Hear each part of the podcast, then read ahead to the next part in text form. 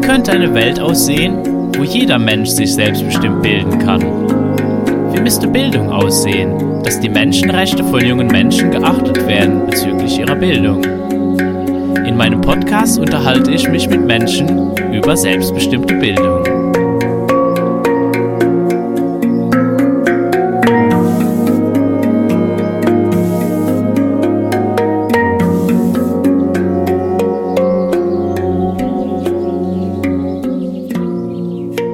Mich heute bei mir Bianca Hölsche im Podcast zu begrüßen. Hallo Bianca. Hallo Max, ich freue mich sehr über deine Einladung. Also wir haben uns ja schon, wie lange ist das jetzt her? Ist das ein Jahr jetzt her? Schloss Tempelhof auf einem Veränderertreffen kennengelernt. Ganz genau, vor einem Jahr war das. Und seitdem, ja, gucke ich immer mal wieder so in deinen Kanal rein, äh, was da so passiert. Weil du machst eigentlich was ganz Spannendes, nämlich du berätst unter anderem Schulgründungen. Genau, richtig. Ja. ja. Und ja, bist oder warst auf jeden Fall Schul Schulleiterin auch und hast eben als Lehrerin gearbeitet. Ganz und genau. ja, genau. Magst du ein bisschen erzählen? Ich kann so? ein bisschen erzählen, ja. ja. Äh, also ich habe äh, über 20 Jahre in der staatlichen Schule gearbeitet als Lehrerin und auch als Schulleitung in der Grundschule und habe das eigentlich immer sehr gerne gemacht. Ich habe immer gesehen, dass ich etwas verändern konnte und dass ich, dass ich es möglichst gut machen konnte. Und habe aber immer irgendwann einen Punkt erreicht, wo eine Grenze war, wo es nicht weiterging. Also als Lehrerin war es, war es der Klassenraum. Ich hatte meine Gruppe, meine Lerngruppe und hatte mit den Kindern immer eine schöne Zeit in der Schule. Und darüber hinaus ging es aber nicht. So wie ich gearbeitet habe, konnte ich es nicht an die Kollegen transportieren, an andere Schulen. Also musste ich Schulleitung werden, um diesen Rahmen einfach zu vergrößern und Pädagogik vielleicht so umsetzen zu können, wie, wie ich mir das wünsche, wie ich es mir vorstelle, wie ich einfach fühle, dass es richtig ist. Und als Schulleitung hatte ich dann schon mehr Möglichkeiten, aber auch das war begrenzt, nämlich durch die Hygienemaßnahmen während der Corona-Zeit. Und ja, diese Zeit hat mich dann dahin gebracht, dass ich auf einmal mh, hm, ja noch mehr entdecken durfte in dieser ganzen Bildungslandschaft, was ich vorher noch gar nicht kannte, nämlich die vielen freien Schulen, die es gibt. Auch, auch darüber hinaus. Ähm, du kommst so aus dem Bereich Freilerner, selbstbestimmte Bildung. Das kannte ich alles nicht. Und es war mir gar nicht klar, dass ich so mit Scheuklappen scheinbar durchs Leben gegangen bin. Und ich finde diese Idee der Schulen in freien Trägerschaft, anders zu arbeiten, reformpädagogische Ansätze umzusetzen, aber auch ein, ja, die Herangehensweise ist ja eigentlich begründet in einem anderen Menschenbild. Die Kinder, die Jugendlichen werden einfach anders gesehen. Das finde ich so spannend, dass ich angefangen habe, mich damit zu beschäftigen. Und deshalb war ich auch auf, dem Veränderertreffen auf Schloss Tempelhof, um äh, Menschen kennenzulernen, die ja ähnlich ticken, die, die einfach nochmal so eine Inspiration bringen, die neue Impulse bringen, die, die mir nochmal so, so Welten eigentlich auch öffnen. Und das, das ist es ja. Es ist eine komplett andere Welt als das, was ich in der staatlichen Schule kennengelernt habe. Wie gesagt, ich habe mich dort wohlgefühlt. Ich habe äh, auch da gesehen, dass man dort etwas verändern kann. Aber über eine Schulgründung, über eine freie Schule sind nochmal ganz andere Dinge möglich. Und das begeistert mich. Das finde ich großartig. Und wenn ich denn die Schule auf dem, in Schloss Tempelhof sehe, wie, wie dort gearbeitet wird, das ist ja, das ist fantastisch. Das finde ich großartig. Ja, weil Kinder und Jugendliche so sein können, wie sie sind. Weil niemand an ihnen zerrt und zieht oder sie in eine Ecke drückt oder ja, es wird akzeptiert, dass ihre Persönlichkeit so ist und es werden ihnen Angebote gemacht, damit sie sich so nach und nach weiterentwickeln können. Und das, das fühlt sich für mich gut an. Und das finde ich großartig, dass es so etwas gibt. Und das möchte ich in die Welt bringen. Wie war denn das für dich selber, in, als du als junger Mensch sozusagen in der äh, die Schule erlebt hast? Wie hast, wenn du jetzt auch so mit der Erfahrung, die du jetzt hast und vielleicht auch so die, den Blick, dass es auch ganz anders sein kann, einfach nur mal so reflektiert, so wie, wie hat es sich angefühlt? Und hast du, hat das vielleicht auch was gemacht, wo du dann Dinge auch jetzt mittlerweile vielleicht auch anders siehst oder, oder hm, ich mag nicht sagen bewerten, sondern aber irgendwie, keine Ahnung, die Perspektive dann auch äh, eine andere Perspektive einnehmen kannst? Also meine Schulzeit hat mich dazu gebracht, dass ich überhaupt Lehrerin geworden bin, weil ich mh, hm, gefühlt den Lehrern in der Schule immer egal war. Ich war nur eine Schülerin, die dort einen Platz weggenommen hat, aber es hat sich keiner für mich interessiert. Ich bin da irgendwo immer durchgerutscht und es, ich kann nicht sagen, dass irgendein Lehrer mal gefragt hat, wie es mir geht oder was mich interessiert oder was ich eigentlich möchte oder wie ich mir meine Zukunft vorstelle. Es war erst äh, in der 11., 12. Klasse, dass ich eine Lehrerin hatte im Deutsch, 12. Klasse Deutsch-Leistungskurs, die äh, sagte, sie findet es beachtenswert, wie viel Empathie ich den Mitschülerinnen in unserem Kurs zukommen lasse. Wie aufmerksam ich bin und dass ich mich, äh, dass ich immer einen Blick dafür habe, wie es den anderen geht. Und das hat mich so berührt, dass sie als meine Lehrerin, die ich nur ein paar Stunden die Woche hatte, mich, mich so beobachtet hat und so was Persönliches zu mir sagte. Das ist, ist ja eigentlich nichts, es ist nur eine Kleinigkeit, aber es war ihr aufgefallen und sie hat es mir gesagt. Das hat mich nachhaltig so beeinflusst, dass ich dachte, ja, das möchte ich. Ich möchte Lehrerin sein und ich möchte genau dieses Gefühl bei Schülern entstehen lassen, dass sie gesehen werden, dass da jemand genau hinguckt, wie, was für ein Mensch sitzt da eigentlich. Und wenn ich jetzt da reinfühle, dann berührt mich das immer noch. So, so besonders war es. Und ähm, es war ja noch nicht mal, dass ich großartig eine Bindung zu ihr hätte. Das Wort Bindung habe ich jetzt natürlich im Kopf, wenn ich äh, als, als, als Lehrerin einfach darüber rede, wie Unterricht sein sollte. Sondern sie hat mich nur gesehen. Und wenn ich aber mit Schülern jetzt eine Bindung eingehe, wirklich in Beziehung bin und mit ihm in Austausch gehe, dann kann ich doch wirklich etwas bewirken. Mhm. Ja, wenn du, also ich habe ja auch einen Background, ich habe ja als Musikpädagoge gearbeitet, also als Musiklehrer, genau, kann dieses Gefühl da auch einfach nur, das teile ich auch. Also ich habe auch so, so solche Erfahrungen gemacht und was mir dann begegnet ist, ist eben, als ich das dann sozusagen studiert habe, also sozusagen die Rolle gewechselt habe von äh, Schüler zu dem, der dann da vorne vor der Klasse steht oder mit einem, ne, als die Rolle Lehrer einnimmt, dass es in diesem Studium eigentlich ziemlich krasse Widersprüche gab von dem, was ich da so erfahren habe und bekommen habe, so als Informationen, wie Lernen funktioniert und mit dem, was ich eigentlich praktisch erstens mal selber als Schüler erfahren habe und auch mit dem, was eigentlich von mir von der Schule an sich, von der Institution eigentlich erwartet wurde, was ich denn da tun soll. Hast du da irgendwie ähnliche Erfahrungen oder wie war das bei dir, als du dann im Studium warst? Hat das irgendwie deinen Erwartungen entsprochen, was du da so gehört hast? Überhaupt nicht. Das war genau das Gegenteil.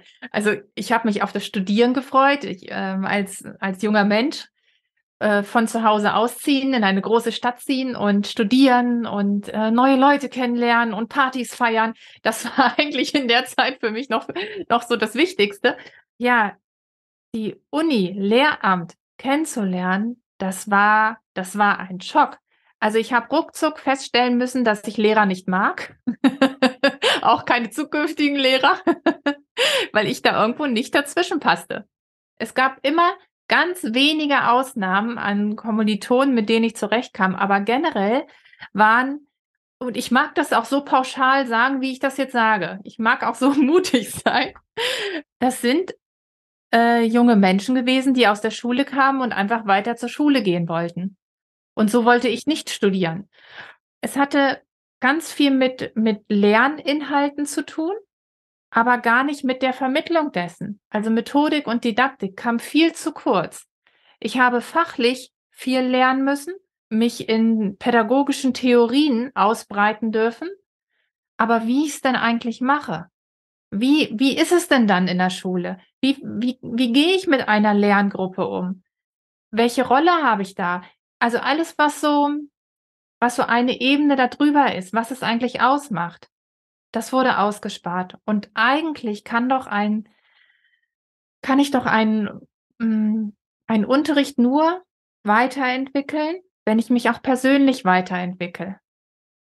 Ich weiß, das ist schwierig. Ich habe keine Verbesserungsvorschläge konkret für ein Studium, aber ich weiß, dass ich als Lehrer bei mir selbst anfangen muss, um zu schauen, wer bin ich eigentlich, was will ich hier und wie wirke ich auf andere Menschen.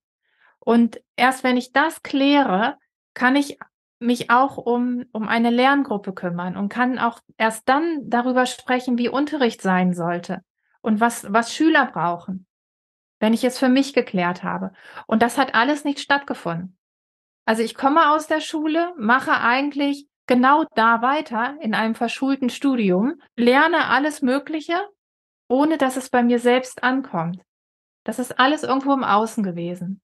Und so unvollkommen und alles irgendwie unvorbereitet bin ich im Referendariat gelandet, was ich irgendwie überstanden habe. Ich bin auch durch alles äh, mit einer recht guten Note durchgegangen. Es war alles so in Ordnung. Aber im Schulalltag habe ich dann erst erleben können, wie es wirklich ist, Lehrerin zu sein und welche Herausforderung dahinter steckt. Und das ist natürlich am Anfang alles erstmal holprig gewesen, wenn, aber ich denke, das ist in jedem Beruf so, dass, mhm. dass der Einstieg erstmal schwierig ist. Aber erst mit den Jahren, indem ich ja älter wurde und immer mehr Erfahrung sammeln konnte, vielleicht auch indem ich selbst Mutter geworden bin, habe ich mir erst die Gedanken machen können, die so wichtig sind was Kinder denn wirklich brauchen, weil ich Grundschullehrerin bin. Was, was sitzen da eigentlich für kleine Persönlichkeiten vor mir? Alles andere wurde uninteressant. Also welches Thema jetzt im Sachunterricht dran ist, welche Absprachen es wo gibt, welche Themen man hintereinander dran nehmen muss, das ist alles immer mehr in den Hintergrund gerückt. Dafür die kleinen Wesen, die dann vor mir sitzen, mich mit großen Augen angucken und von mir lernen wollen, von mir als Mensch. Denn es ist ja, dass ich als Vorbild dort stehe und sie sich von mir etwas abgucken. Das ist ganz egal, welches Thema, welches Fach, was auch immer. Wir lernen ja dieses, dieses Zwischenmenschliche. Und das hat Jahre gebraucht, um da anzukommen, um zu sehen, okay, ich stehe da als kompletter Mensch und bin nicht nur die Rolle Lehrerin, Frau Hölche, sondern der ganze Mensch und ich wirke als ganzer Mensch auf die Kinder ein. Und das ist das, die Essenz des Ganzen. Kannst du dich noch irgendwie erinnern, was dann so für Erwartungen an dich gestellt wurden, als du angefangen hast, dann da so vor einer Klasse zu stehen? Also egal aus welcher Richtung, da gibt es ja ganz viele Menschen, die irgendwelche Erwartungen an dich haben, was du denn jetzt da machen solltest. Also was, was würdest du sagen, ist dann der Auftrag von einem Lehrer? Also was, was wird eigentlich von dem erwartet? Was soll denn da, da tun? Was ist sozusagen der Job? Naja, also der Job ist der Erziehungs- und Bildungsauftrag, jedem Schüler zu einem Lernerfolg zu verhelfen, damit er einen guten Beruf findet. So, so steht's. Ich, ja, was würde ich heute sagen? Ich würde mir wünschen, dass ich Kindern oder Jugendlichen in der Schule ein, ein Bild ihrer Zukunft ermöglichen kann. Vielleicht ist das Bildung, ähm, dass sie innerliche Bilder bekommen, wie ihre Zukunft aussehen könnte. Das würde ich mir wünschen.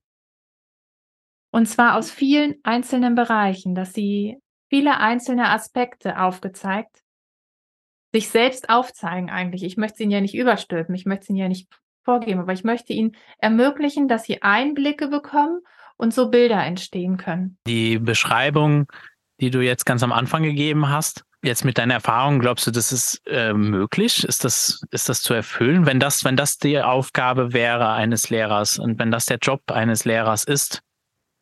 Hast du das Gefühl, dass das etwas ist, was machbar ist? Also kann irgendein Mensch dem gerecht werden? Ich glaube, das ist die große Herausforderung, dass wir viele Lehrer haben, die eben keine Veränderungsbereitschaft mit sich bringen. Und das ist Voraussetzung. Und wenn ein Lehrer nicht bereit ist, sich selbst auf den Weg zu machen und auch dazu zu lernen, dann ist es schwierig. Ich sehe aber auch, dass, ähm, dass es viele gibt, die, die genau das wollen, die eben sagen, also so wie es jetzt im Moment ist, funktioniert es nicht. Und deshalb müssen wir irgendwo ansetzen. Und wenn es Hilfsangebote gibt, wenn es Fortbildung gibt, kann ich mir gut vorstellen, dass Lehrer bereit sind, sich fortzubilden und auch bei, bei sich anzufangen. Ich fand es halt interessant, so als du dann, bei mir hat das sofort ausgelöst, so, äh, wenn ich mich zurückerinnere, als ich dann angefangen habe zu unterrichten. Also ganz am Anfang habe ich ja auch, habe ich auch unterrichtet, weil das ist das so wie, was von mir erwartet wurde und wie ich es ja auch erfahren habe. Also habe ich das erstmal kopiert. Und ich kann mich da noch sehr klar dran erinnern, dass ich sehr, sehr schnell festgestellt habe, für mich persönlich, das funktioniert ja gar nicht. Das ist ja vollkommener Quatsch. Was mache ich denn hier? Ich kann dem ja gar nichts in dem Sinne beibringen. So.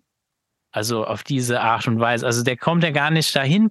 Also dass das, dass für mich irgendwie, da konnte ich es noch nicht so klar benennen. Heute würde ich einfach sagen, dass ich diese Verantwortung gar nicht tragen kann. Also dass die mir auch gar nicht gehört. Also es ist überhaupt nicht meine Verantwortung, dass der nachher irgendwie was kann, sozusagen. Mhm. Sondern dass ich diese Verantwortung eigentlich gar nicht übernehmen kann, sondern dass die immer bei dem Menschen liegt, der zu mir kommt, was der danach dann mitmacht. Und habe es dann irgendwann äh, später dann auch eigentlich so formuliert, dass ich meinen Job so gesehen habe. Also ich hatte dann das Gefühl, so einfach nur für mich persönlich, als wann fühle ich mich denn, habe ich meine Arbeit erfolgreich beendet sozusagen, wo ich dann für mich entschieden hatte, naja, ich empfinde, dass ich eine erfolgreiche Arbeit als Musiklehrer gemacht habe, wenn du, wenn derjenige, der zu mir kommt, erkannt hat, dass er mich nicht braucht. Mhm. Das war für mich der Erfolg. So, dass, dass derjenige festgestellt hat, so, ja, cool. Tolle Zeit mit dir, Max, war toll. Brauch dich gar nicht. Ich kann das alles alleine. Dann weißt du, ja, cool, Erfolg in dem Sinne. Aber tatsächlich auch, dass die Musikschule an sich, würde ich sagen, das wurde gar nie so explizit also das steht tatsächlich irgendwo explizit vor der, also das, was du jetzt gesagt hast, dass das explizit so als die Jobbeschreibung des Lehrers ist, so das ist dein Auftrag. Also den habe ich nie so gefunden als Musiklehrer. Da gibt's viele Vorstellungen und so weiter. Aber für mich dann irgendwann festgestellt, was ist eigentlich die Erwartung der Musikschule? Naja, dass ich die vorbereite auf ein Examen, dass diese, dass dann die, die gut genug sind äh, und dem genug entsprechen, was die Schule, was der Lehrplan erfordert, dass die dieses Examen schaffen und dass alle anderen zu Hause bleiben. Also das ist jetzt im Kontext von Musikschule. Normale Schulen machen das ja natürlich ein bisschen anders. Aber dass das eigentlich der Hauptauftrag ist, also dass mein Auftrag eigentlich oder mindestens von der Institution der Auftrag ist zu sortieren, so wie so eine Erbsen-Sortiermaschine. Mhm. Und dass es gar nicht das Ziel war, dass jetzt jeder nachher das, was da unterrichtet wird, auch tatsächlich kann.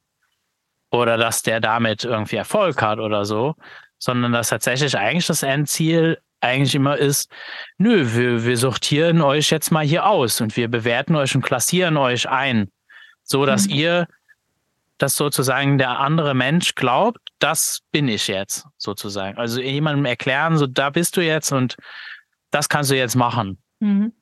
Hm, vielleicht jetzt mal so ein bisschen krass ausgedrückt irgendwie. Naja, und das passt ja alles gar nicht zusammen mit den Fantasien, die wir so haben oder mit dem, was dann da auch in der Realität, in der Praxis da zwischenmenschlich passiert. Ja, also als Grundschullehrerin war es mir wichtig, dass die Kinder gerne zur Schule kommen und das, das Lernen lernen und darüber hinaus lesen, schreiben, rechnen. Also wenn, wenn ich ihnen das vermitteln kann, dann, dann ist es eine erfolgreiche Grundschulzeit gewesen. Und darüber hinaus gab es immer Lernziele, fachliche Ziele, ja, aber das hatte für mich nicht den, den Schwerpunkt, wie äh, mit Methoden umzugehen, sich selbst zu organisieren, sich selbst zu strukturieren. Wenn ich ihnen das beibringen kann, ist das wichtiger. Also es, ich kann das ja so ein bisschen erzählen, wie das bei mir in der Klasse ablief. Ich habe den Eltern immer gesagt, ich arbeite nur am Samstag und die Woche über bin ich mit ihren Kindern zusammen. Und das war auch so. Samstags habe ich mich hingesetzt, habe auch die Eltern Telefonate geführt und habe für jedes Kind einen Plan für die nächste Woche geschrieben. Und ähm, es gab Pläne, die komplett von mir geschrieben wurden mit Aufgaben. Und es gab aber auch Pläne, die von Kindern gefüllt werden konnten, weil manche Kinder für sich selbst entscheiden konnten, was sie in Mathe weitermachen, was gerade in Sachunterricht dran steht. Und das hing aber immer davon ab, welches Kind ich da vor mir habe. Und in einer Grundschule gehen die ähm, Lernvoraussetzungen ganz weit auseinander. Also manche Kinder können schon lesen und schreiben, wenn sie zur Schule kommen, und andere haben Schwierigkeiten, sich die Socken selbst anzuziehen. Dementsprechend war es klar, dass ich mich auf jedes Kind anders einstelle und jedes das eine Kind arbeitet noch mit Symbolen, das andere bekommt schon Texte. Und äh, Montagmorgen hatte ich dann einen Plan für alle an der Tür hängen, wo sie wussten, okay, das läuft über die ganze Woche. Wenn irgendwelche besonderen Aktionen waren, irgendwelche Wanderungen, irgendwas. Und es ist jede Woche immer eine gleiche Struktur drin gewesen. Das heißt, Montagmorgens besprechen wir die Wochenziele. Jedes Kind hat sich selbst immer ein Wochenziel überlegt, wobei auch manche ab und zu ein Wochenziel aufgedrückt bekommen haben, wenn irgendwas aufgeräumt werden musste oder irgendwo was anstand, dann kann es auch schon mal gewesen sein, dass ich gesagt habe, und dein Ziel ist das und das. Und Freitag in der letzten Stunde war immer der Klassenrat, wo über alles Mögliche diskutiert wurde oder auch Pläne für die nächste Woche zusammen besprochen wurden. Und ähm, dann war die Woche strukturiert und jeden Morgen habe ich mit den Klassensprechern kurz den Tagesablauf durchgesprochen und die Klassensprecher haben es dann an die Klasse weitergegeben. Und damit war ich eigentlich so weit raus aus dem Tagesgeschehen, dass ich mich um einzelne Kinder kümmern konnte. Jedes Kind wusste genau, wann es was macht und hat seinen Plan abgearbeitet, hat sich etwas Zeit genommen, hatte Freiräume, die, die, aber auch diese Entscheidungsfreiräume sind unterschiedlich gewesen, je ähm, nach dem Vermögen des Kindes. Und ich hatte den Freiraum, den einen, mit dem einen zu lesen, mit dem anderen ein Spiel zu spielen, was auch immer. Es gab auch Möglichkeiten, also ich hatte, fällt mir jetzt ein, vier Jungs, die haben eine Zeit lang immer Monopoly gespielt. Und es war in Ordnung. Und dann ist dieses Spiel auch aufgebaut geblieben über die ganze Woche. Und ich fand es großartig, dass die zu viert äh, sich hinsetzen und dann am Rechnen waren und am Überlegen waren. Und das, das sind ja nochmal ganz andere Prozesse, die dann in den Kindern vorgehen. Und sie mussten sich zu viert immer einig sein. Das war, war eigentlich, war eigentlich schön. Und zwischendurch eben immer wieder die, wir haben viel gesungen, viel gebastelt, viel, also auch, auch so laut sein und, und, äh, und rausgehen und jetzt machen wir dies und jetzt machen wir das, auch mal spontan sein und es war eigentlich schön, das hat Spaß gemacht. Wenn dann nicht, und jetzt komme ich, äh, äh, will ich den Bogen bekommen, wenn dann nicht auf einmal Fachunterricht dazwischen kommt. Das heißt, ab Klasse so und so kann nicht nur die Klassenlehrerin unterrichten, sondern da muss noch ein zweiter Fachlehrer in der Klasse sein. Und der kommt montags von 9 bis 9.45 Uhr und mittwochs von 11.30 Uhr bis 12.15 Uhr, was auch immer. Und dann ist Fachunterricht. Das heißt, Bücher raus, Lehrer steht vorne, hält einen Vortrag. Jetzt müsst ihr euer Heft aufschlagen, jetzt müsst ihr von der Tafel abschreiben und so weiter. Dann, dann ist es natürlich schwierig ich kann es noch so schön machen, wenn dann auf einmal dieses System dazwischen prescht und alles auf den Kopf stellt. Wie haben denn deine Kollegen das gemacht? Haben die auch das so offen gestaltet oder? Nein. Es gab eine Kollegin, die, die es großartig fand, die äh, ähnlich gearbeitet hat wie ich. Es gab viele, die neugierig waren, die nachgefragt haben, wie machst du das eigentlich? Weil ähm, auch die Eltern darüber gesprochen haben. Die Eltern waren begeistert. Aber wie ist es denn, wenn das eine Kind bei mir in die Klasse geht und so gut lernt und das andere Kind geht in eine andere Klasse und muss dort Frontalunterricht aushalten und naja, ne, wir wissen, wovon wir reden. Das ist schwierig. Das, ähm,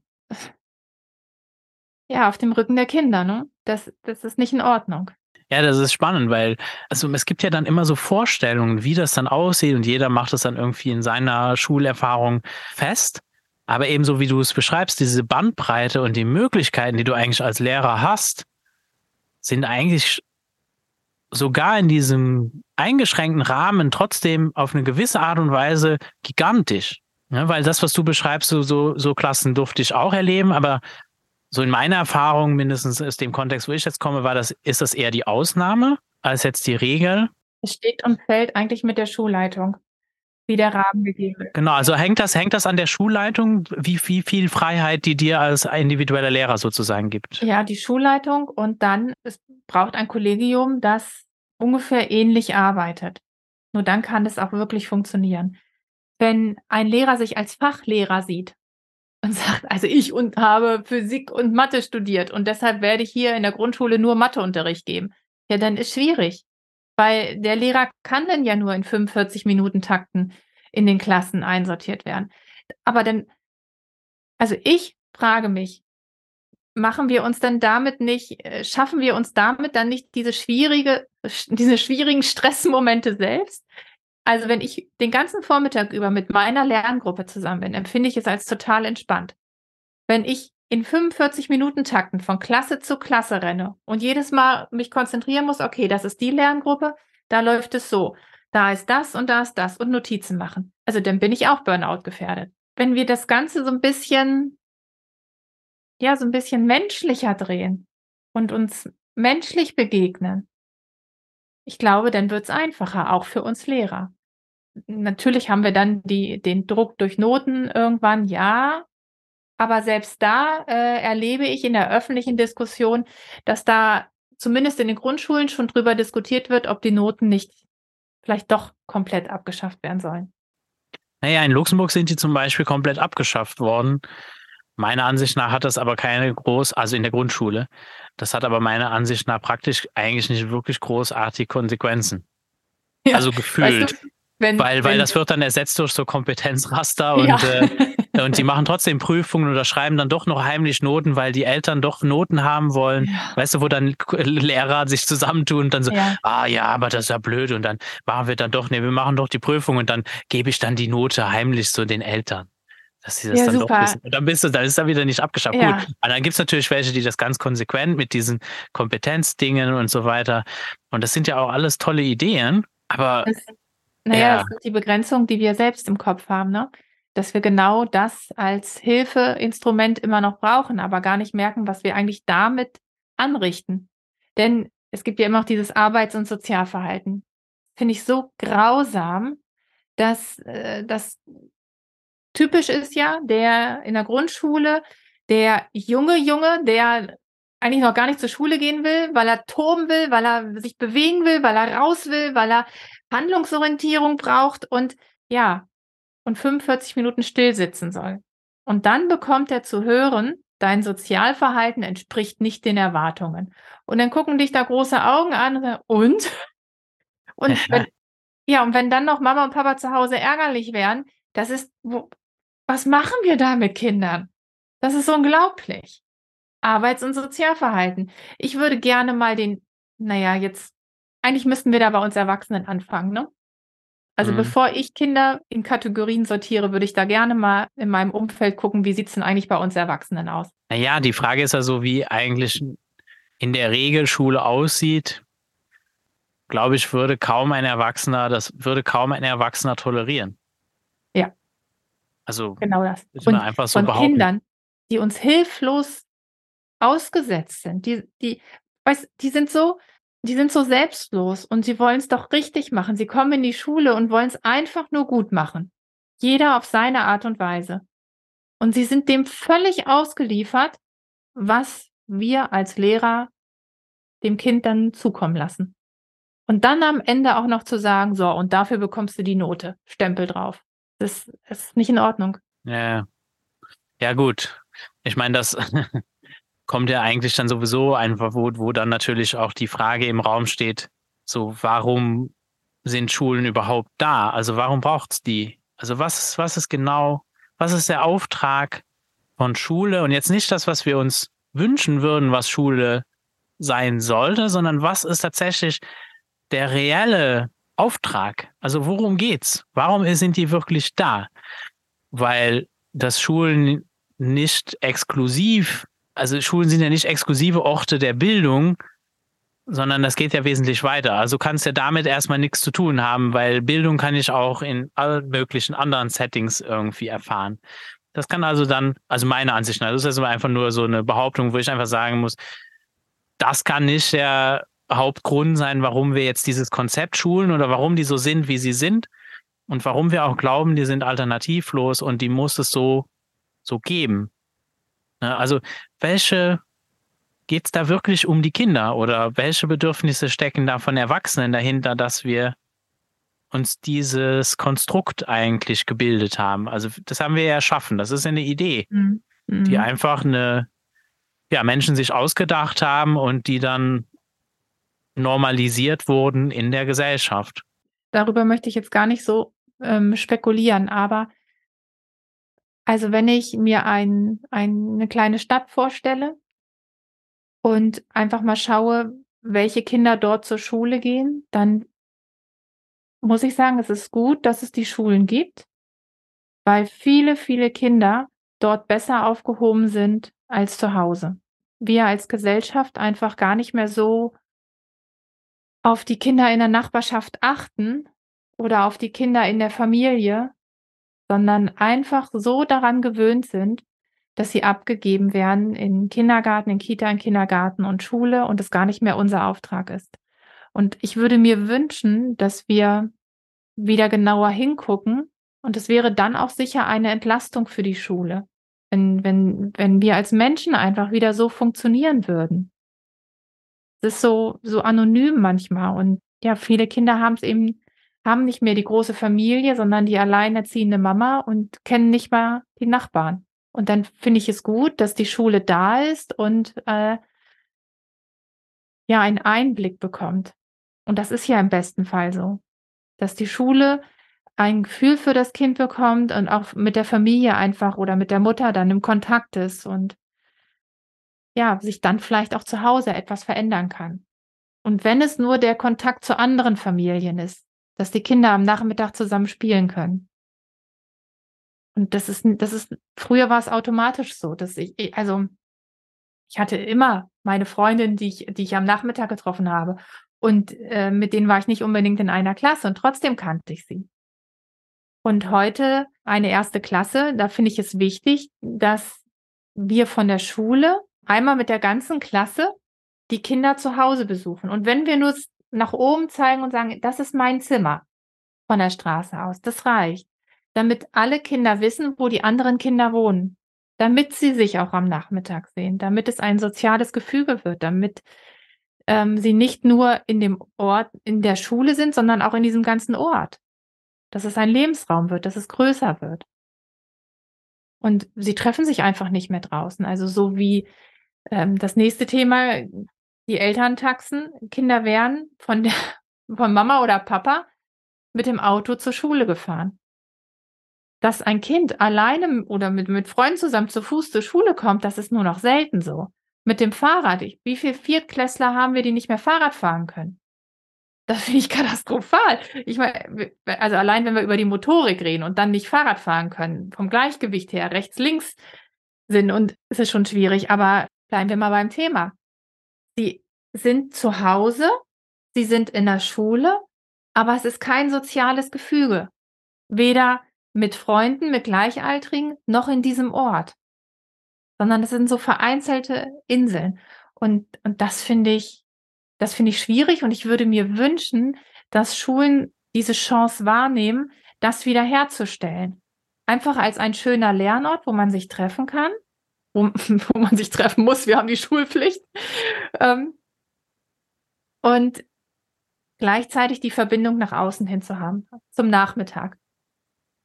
Das ist sowieso auch das Spannende, dass man sich da treffen muss. Ja, das hängt darüber wollen wir also, nicht diskutieren. aber ich mag es ich mag's nur relativieren, dass das ja gar nichts mit der Schulpflicht zu tun hat. Das hat viel mehr mit der Auslegung der Schulpflicht zu tun.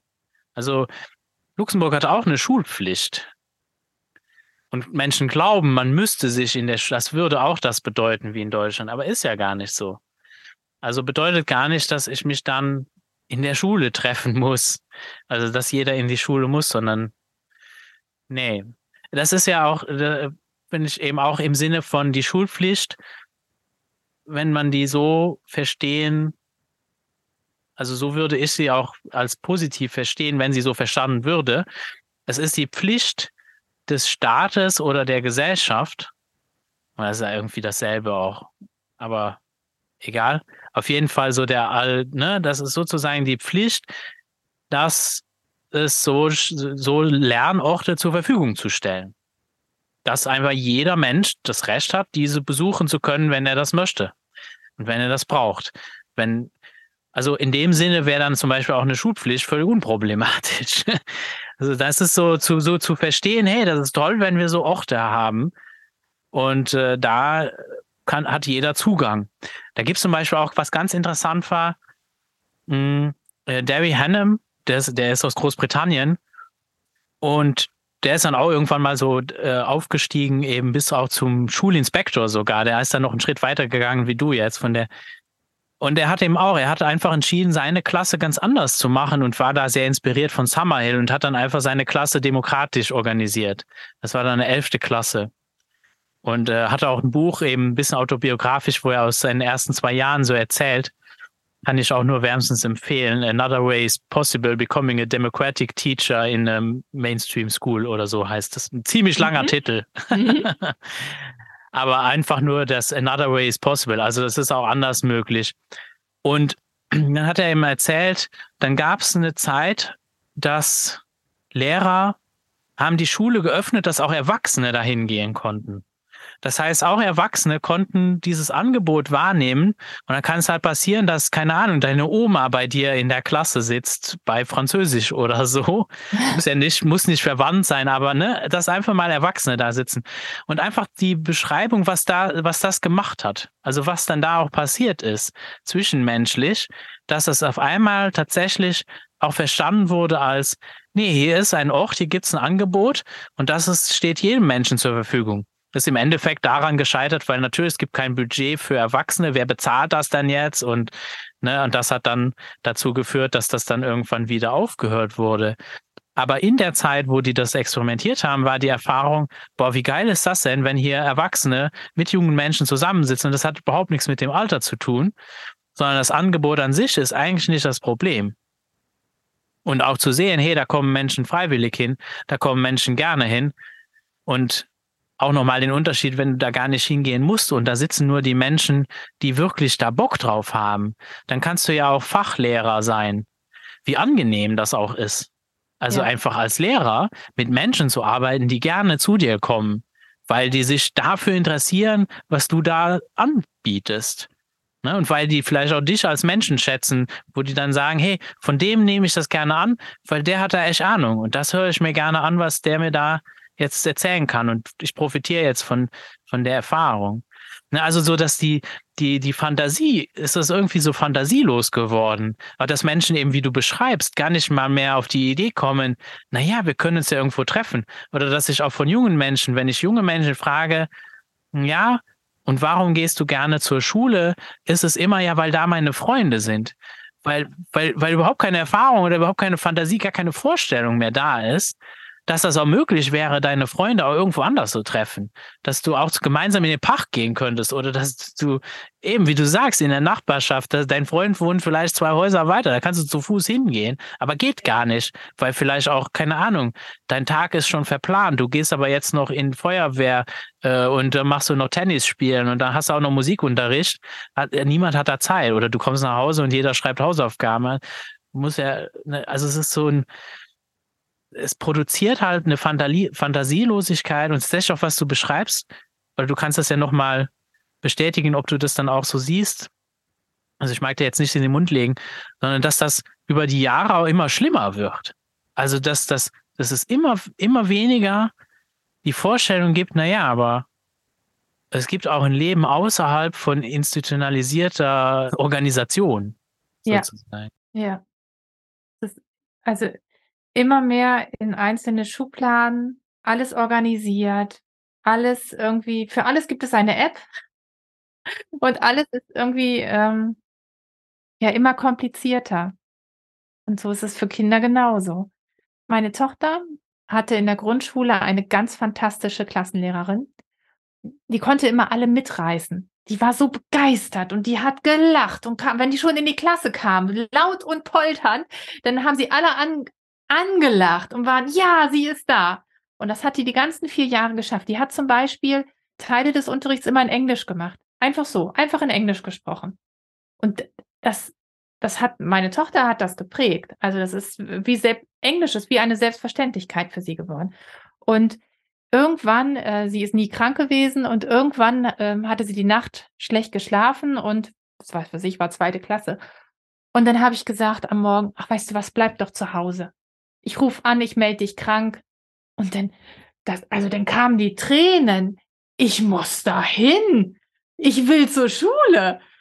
Als, also sie könnte ja was verpassen, weil das ja so eine Freude gemacht hat, weil sie da so ein, sich da, sich da, ja, sie hatte Spaß, ne? Und das fand ich toll. Das fand ich großartig. So muss es sein, dass Kinder da gerne hingehen und dann, dann kann ja auch mal was doof sein. Weil es, so ist das Leben, ne? Dann passieren auch mal blöde Sachen, aber trotzdem ist das ein schöner Ort. Das ist etwas, ja, was, was Freude macht und trotzdem auch Sicherheit und Geborgenheit vermittelt. Und das, ja, fand ich schön. Und so habe ich es mir auch, ja, für meine Schule gewünscht. Wie war denn das, als du dann gewechselt bist, also von Lehrerin? Du hast dann sozusagen deine Klasse so gestaltet und bist dann an die Grenzen gestoßen, dass äh, Kolleginnen oder Kollegen sind dann nicht mitgezogen. Das war dann auch im Schulsetting dann immer wieder anders oder dann kommt irgendjemand anderes in dein Setting halt rein. Und dann hast du entschieden, na gut, dann gehe ich jetzt in die Schulleitung. Also wie, wie, was, was, was kann ich mir denn da vorstellen? Was macht eigentlich jemand, was macht eine Schulleiterin? Büroarbeit, Verwaltung. also das meiste ist tatsächlich Verwaltung und, und dann natürlich der große Bereich Kommunikation. Kommunikation mit Eltern, mit der Behörde, mit dem Schulträger, mit den Lehrern, aber auch mit den Kindern. Und da irgendwo so da, dazwischen zu stehen und mh, mm, ja, so ein Gleichgewicht zu halten. Mir hat es total viel Freude gemacht, weil ich sehen konnte, dass sich was tut, dass sich etwas verändert. Und manchmal sind es nur so diese kleinen Erfolge gewesen. Ich habe so ein Beispiel, das erzähle ich regelmäßig. Wir hatten den Schülerrat etabliert. Ich habe alle vier Wochen mit unserem Schülerrat in der Grundschule getagt und wir haben überlegt, was, was für welche Veränderungen anstehen. Also es war so, der Schülerrat hatte sich überlegt, sie wollen alle Schüler befragen, was sie verändern wollen. Und dann wurde ein Zettel geschrieben, wenn du König in der und der Schule wärst, was würdest du verändern? Und dann kamen die Antworten. Und dann haben wir sortiert äh, auf den grünen Haufen, war ein grünes Plakat. Das können wir tatsächlich umändern. Das können wir machen. Gelb ist, da müssen wir nochmal drüber nachdenken. Rot können wir nicht machen. Also Mathe abschaffen oder sowas kann man nicht.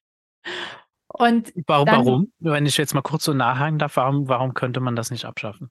Na, also, weil es das Schulgesetz gibt. Weil Matheunterricht können wir nicht abschaffen. Das ist. Okay. Also da kann, da kann ich ja, wie, wie soll ich da äh, mit argumentieren? Das geht nicht. Würdest du auch heute noch sagen, das geht wirklich nicht?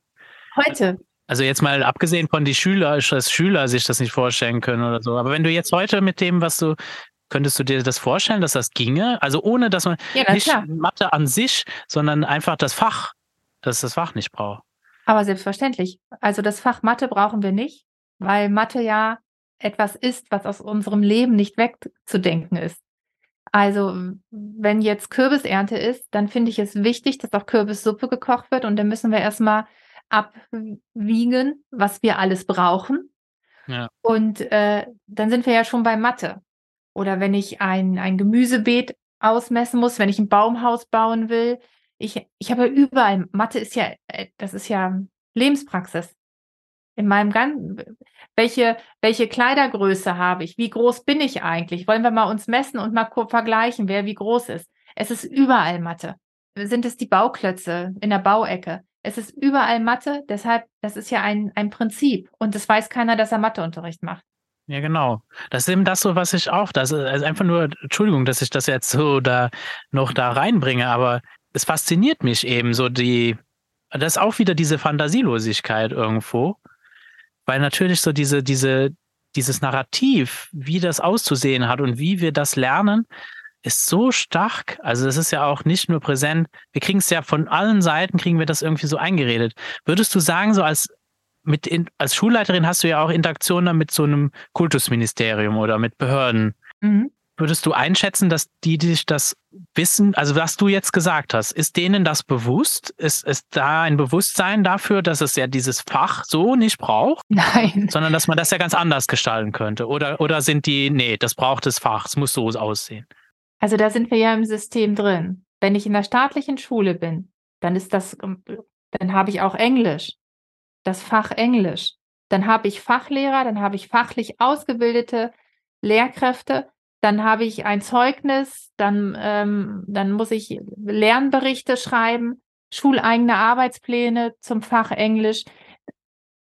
Es ist schwierig, in diesem System von dieser Fachlichkeit komplett wegzukommen, hin zu, zu diesem ganz neuen System. Das ist, das ist ein Riesenprozess. Also da wird noch mehr Freiraum von der Behörde gebraucht. Ich glaube, die Behörde hat einfach diese Vorgaben und diese Vorgaben hat auch die Schulleitung und diese Vorgaben haben die Lehrkräfte. Und dann gibt es die Freiräume. Die Lehrkraft, die sich einen Freiraum schafft, so wie ich es am Anfang beschrieben habe, dass ich sagte, die Fachlichkeit ist für mich in den Hintergrund gerückt. Für mich ging es um die Menschen. Als Schulleitung konnte ich auch viele Freiräume schaffen. Da kann ich auch sagen, ähm, also ich wäre jetzt denkbar, jeden Tag draußen Unterricht zu machen. Wäre denkbar. Und dann könnte man ins Klassenbuch schreiben, welcher Unterricht dort stattgefunden hat. Aber am Ende muss herauskommen, dass trotzdem Englisch, Matheunterricht, Religion, Musikunterricht da war. Ja. Dass das vielleicht in dem Moment, wo ich Zuschauer beim Unterricht bin, erstmal nicht so eindeutig zu identifizieren ist. Das ist klar. Aber in der Auswertung muss es herauskommen, weil wir einfach dieses System dort haben.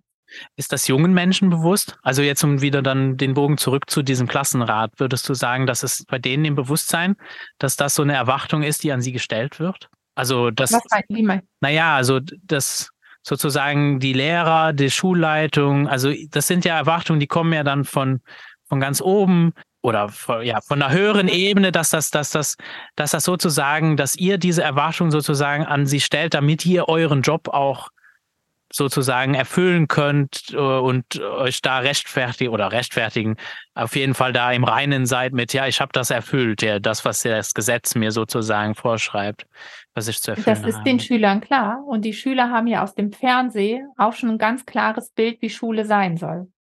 Also wenn du Schülern sagst, stell mal die Tische so um, wie es in der Schule sein soll, dann werden die Schüler die Tische immer parallel aufstellen. Ja. Weil es im Fernsehen so ist. Weil es in den Büchern so abgebildet ist. Und genauso wissen sie, das ist ein Stundenplan, da gehört Mathe dazu. Das sieht auch in Harry Potter so aus. Ja. Also, das ist katastrophal. Ja. Also das wird eigentlich nicht so in Frage gestellt. Es ist einfach so. So hat das zu sein. Naja, also wir, wir sind, ich bin in der Grundschule gewesen. Dieses zu hinterfragen und zu überlegen, wie es anders sein könnte, das, das versuchen wir ihnen jetzt zu vermitteln. Ja. Das ist ja so die Königsklasse, wenn ein Schüler da steht und sagt, nee, den Scheiß hier mache ich nicht. Mhm. Das ist ja, das ist, das wäre doch großartig. Ja, klar. Und wenn, wenn jetzt so in dem Schülerrat, also äh, erzähl doch mal weiter. Du hast ja da, ich habe dich jetzt da unterbrochen in der Geschichte, genau. Einfach vielleicht mal so ein Beispiel, und was verändern die da? Es war so, dass sie den Milch- und Kakaoverkauf nicht mehr wollten, den es schon seit 20, 30 Jahren dort gab. Der Hausmeister hat in der Pause diese Tütchen verkauft. Mhm. Und da hat der Schülerrat gesagt, das ist Zuckerzeug und das ist zu viel Müll. Das wollen wir nicht mehr. Dann wurde das Ganze abgeschafft. Also ich musste dann auch sagen, okay, wir haben ein Protokoll geführt. Ich sage, und dann werde ich das bei den Lehrern vortragen und dann Verdienstversammlung und dann werde ich mit dem Hausmeister darüber sprechen. Beim nächsten Schülerrat konnte ich dann sagen, ja, es ist von allen genehmigt. Der Hausmeister hat sich sehr gefreut. Ab dann und dann gibt es das nicht mehr. Und wir hatten dann eine Schulversammlung und der Sprecher vom Schülerrat durfte dann vorne stehen und mit Mikrofon den Kindern sagen, wir haben beschlossen, dass es diesen Milch- und Kakao-Verkauf nicht mehr gibt. Und das hat sie es ist, es ist ja eigentlich nichts, es ist nur so eine Kleinigkeit, ne? Es hat sie so stolz gemacht. Das war so was Besonderes. Und ein anderes Beispiel war, wir hatten zwei Schulhöfe, einen Innenhof und einen draußen. Und der Schülerrat sagte, warum dürfen wir denn nicht beide benutzen? Warum dürfen nur die Lehrer sagen, heute dürft ihr mal in den Innenhof? Wir wollen immer beide benutzen. Und dann hat der Schülerrat das beschlossen und dann musste verhandelt werden. Wie ist das denn mit der Fluraufsicht? Das haben dann ältere Schüler übernommen. Das war so, so ein großes Stück Freiheit für alle Schüler, dass sie auf einmal entscheiden durften, auf welchen Schulhof. Und äh, in der nächsten Sitzung wurde dann festgehalten, man muss sich einmal entscheiden, auf welchen Schulhof man geht pro Pause, weil sie immer hin und her gelaufen sind durchs Gebäude. Und das war für die Pausenaufsicht dann zu wuselig. Und dann kam der nächste Beschluss, man muss sich entscheiden, ob man draußen sein will oder im Innenhof für, für die Pause, die gerade ansteht. Und das war, ja, war süß, ne? Also so, diese, dass sie sich als wirksam erleben. Sie dürfen mitbestimmen. Mhm. Das hat ihnen viel gegeben. Und also, es war mir am Anfang gar nicht so bewusst, bis dann die Eltern auf mich zukamen und erzählten, also mein Kind hat zu Hause erzählt, dass sie das und das beschlossen haben. Und der ist ja ganz außer sich gewesen und so begeistert. Und das war, war, war schön zu sehen. Das ist mir sehr nahe gegangen.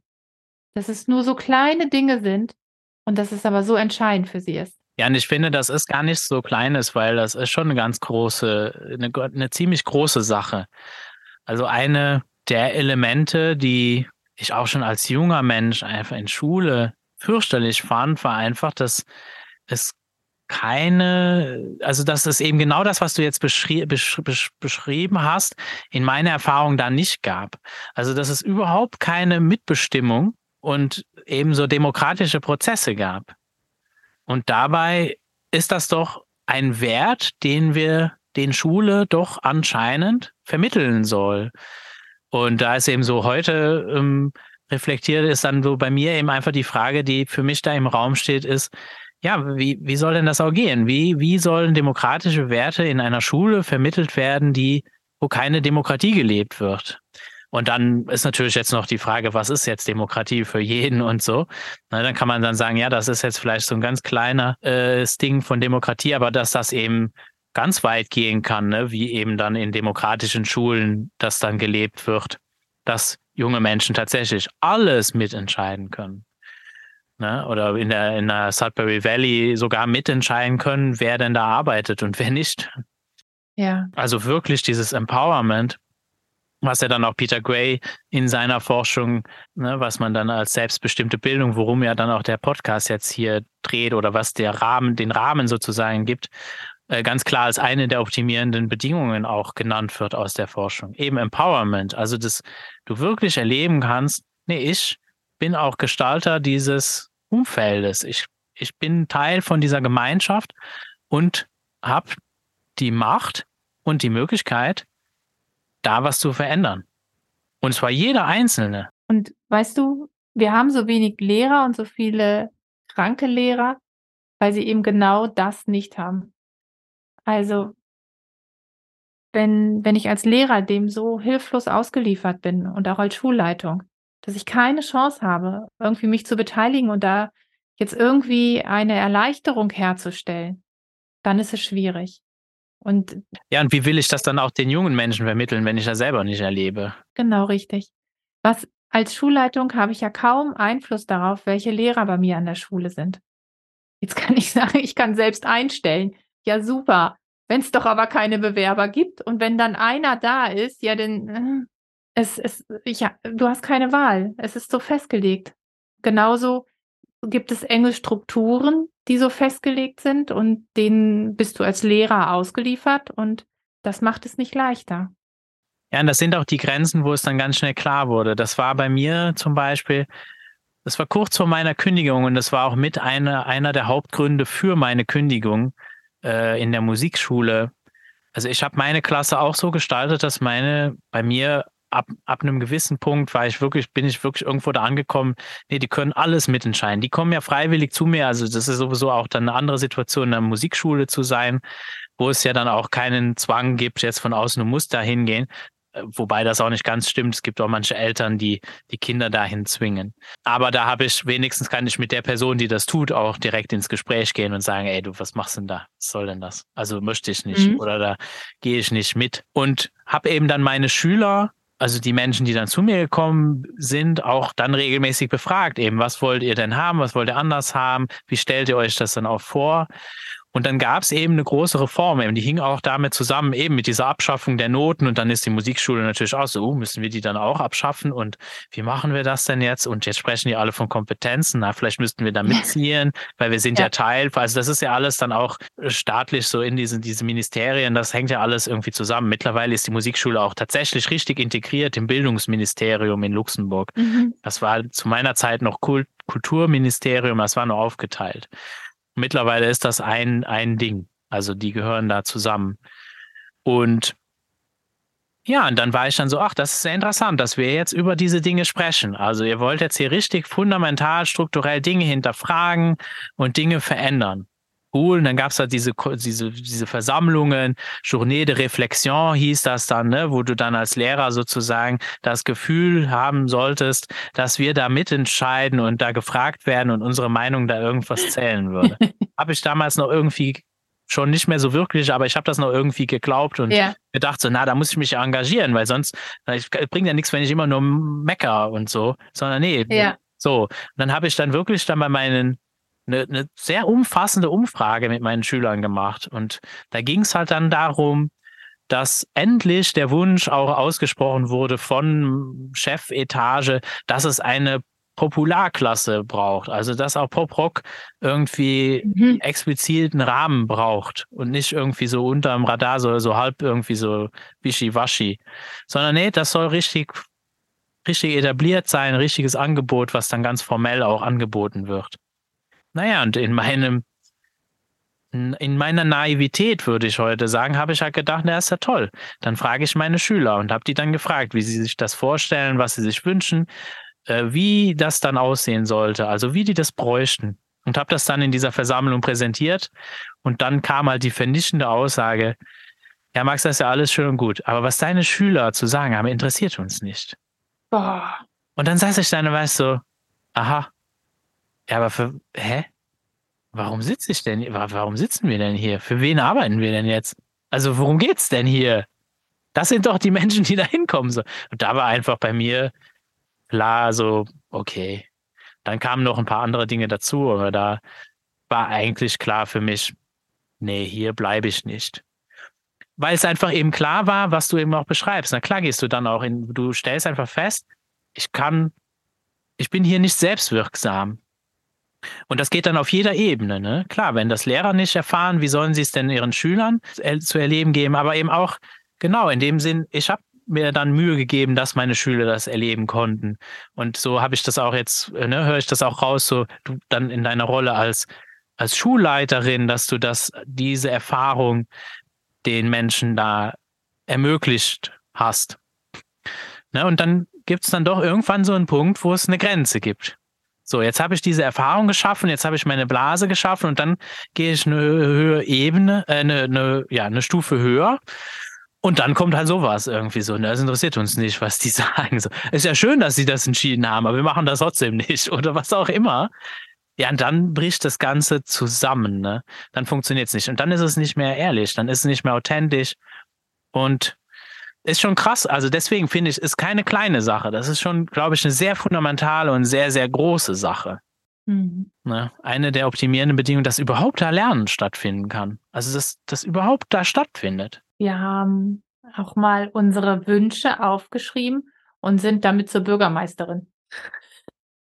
Das war auch eine tolle Sache. Und das Ganze wurde dann auch so groß, dass sich, also es waren vier Stadtschulen und noch ähm, einige Kindergärten dazu, dass alle ein, jeder hatte einen Wunsch, was ihm ganz wichtig ist für den Ort. Und dann haben wir uns auf, an einem zentralen Platz im Ort mit der Bürgermeisterin verabredet. Und jede Schule, jeder Kindergarten hat seinen Wunsch überbracht. So, wir gestalten mit wir sagen, wie es, was, was wir uns wollen, was wir brauchen. Ne? Wie, wie soll sich dieser Ort verändern, damit er kinderfreundlicher wird? das war schon toll. Also wir haben schon schöne Sachen gemacht. Und es ist auch, und ich sehe das auch überall. Es gibt überall diese, ne, es gibt überall tolle Initiativen und, und doch warum, also weil das ist, sind ja auch, das sind ja keine neuen Ideen. Ich meine, ich habe vorher von Derry Hannum erzählt. Also er schreibt, seine Erfahrung ist aus den 70ern. Ja. also es ist so über 50 Jahre her, was der da beschreibt, was er gemacht hat. Und wenn du dann das hörst, was die da so gemacht haben, dann denkst du, ja, aber krass, wie? Und warum sieht das denn jetzt, warum sieht das denn Schule immer noch heute so aus? Und ihr habt ja alle positive Erfahrungen, all die Geschichten, die es gibt, all diese tollen, positiven und tollen Erfahrungen, die man da so sammelt, ne? Und auch eben so ganz krasse Sachen wie Summerhill oder eben Sudbury Valley. Summerhill ist jetzt 103 Jahre alt. Also, äh, aber trotzdem kriegt man das ja gar nicht mit. Also, das ist ja so etwas unvorstellbar. Du hast ja auch vorher gesagt, so, wusstest du gar nicht, bis, bis bis zu einem gewissen Punkt hast du noch nie von einer freien Schule gehört oder, oder dass es vielleicht möglich ist, völlig außerhalb einer Schule. Also es ist einfach so in der Vorstellung, einfach es ist, existiert gar nicht, weil wir das keine Erfahrung haben. Also ähm, als ich angefangen habe, als Lehrerin zu arbeiten, da gab es noch diesen offenen Unterricht. Und das so habe ich Kollegen kennengelernt, die älteren Kollegen, die mich dann eingearbeitet haben. Und das war noch sehr orientiert an der Reformpädagogik. Und dort konnte noch viel freier gearbeitet worden. Und für mich gefühlt ging es mit Pisa dann los. Dass auf einmal Dinge umgesetzt wurden, die scheinbar äh, viel kindorientierter sind und so modern und so anders. Und jetzt tut sich was. Und es aber genau in die andere Richtung ging mit Kompetenzorientierung. Du hast es schon angesprochen. Und wenn wir über Individualisierung reden, dann finde ich es großartig. Unterricht sollte individualisiert sein. Äh, vielleicht ist es dann ja kein Unterricht mehr. Und gleichzeitig haben wir diese schlimme Vergleichbarkeit überall eingesetzt, etabliert und dadurch können wir gar keinen individualisierten Unterricht mehr machen. Wie denn? Wenn, wenn es auf einmal, wenn auf einmal alle miteinander verglichen werden sollen anhand eines Maßstabes, dann, dann funktioniert es wieder nicht ich sehe jetzt für mich an, an, dass ich jetzt an einem Punkt stehe, wo ich sage, okay, also die, diese ganze Entwicklung der letzten Jahre, das hat für mich ins Leere geführt. Und ich möchte es jetzt wieder zurückwickeln und an diesen offenen Unterricht aus den 80er, Anfang 90er Jahren da wieder anknüpfen. Weil ich finde, dass wir da auf einem guten Weg waren und dass die Ideen eigentlich weitergedacht werden können und von vielen ja auch weiterentwickelt wurden. Naja, oder wie im Fall von Summerhill einfach schon 100 Jahre davor schon ja. äh, in, in, in der vollen Konsequenz umgesetzt sind. Naja, klar. Aber das sind, das sind ja nun mal die Vorreiter. Und diese Vorreiter, die haben wir immer noch. Wenn wir jetzt noch mehr freie Schulen haben, die genau diese Rolle einnehmen und einfach ausprobieren können und zeigen können, dann finde ich es umso schöner, wenn die staatlichen Schulen dann auch den Einblick bekommen und sehen, was gibt es alles neben Summerhill, was einfach nur noch aus, dem Bu aus den Büchern bekannt ist, sondern äh, Schloss Tempelhof und einfach sich mal anschauen, was geht da. Das ist die staatliche Schule, das ist ähm, die Schule ähm, Schloss Tempelhof. Und wie ist es möglich, dass sich die staatliche Schule etwas annähern kann? Wie können wir so ein bisschen raus aus diesem starren System und, und davon etwas übernehmen? Ich meine, mein Wunsch wäre ja gewesen, so äh, aus meinem Kontext dann in Luxemburg, dass ich eben mit meiner Tochter eben so einen ganzen völlig außerschulischen Bildungsweg begleiten durfte. Und auch so der Wunsch von, also der, der die, ne, was, wo wir uns da auch zusammengeschlossen haben, als Eltern einen Verein gegründet haben, wo wir dann auch ganz bewusst entschieden haben, nee, wir, wir es ist nicht ein Homeschooler-Verein. Hier geht es nicht um die Interessen von Homeschooling, sondern hier geht es um Bildungsvielfalt. Und wo eigentlich der Wunsch zentral im Raum stand, so, wie toll wäre es, wenn jeder von dem anderen lernen könnte. Also wenn man die Erfahrungen austauschen könnte. Und das war zum Beispiel sehr verstärkt auch, als, als eben dann diese ganzen Lockdowns da kamen. Das war total skurril. Weil auf einmal waren ja alle, also mindestens in Luxemburg war es, wurde es auch ganz klar so kommuniziert, also Schulen sind jetzt alle geschlossen und alle sind im Homeschooling.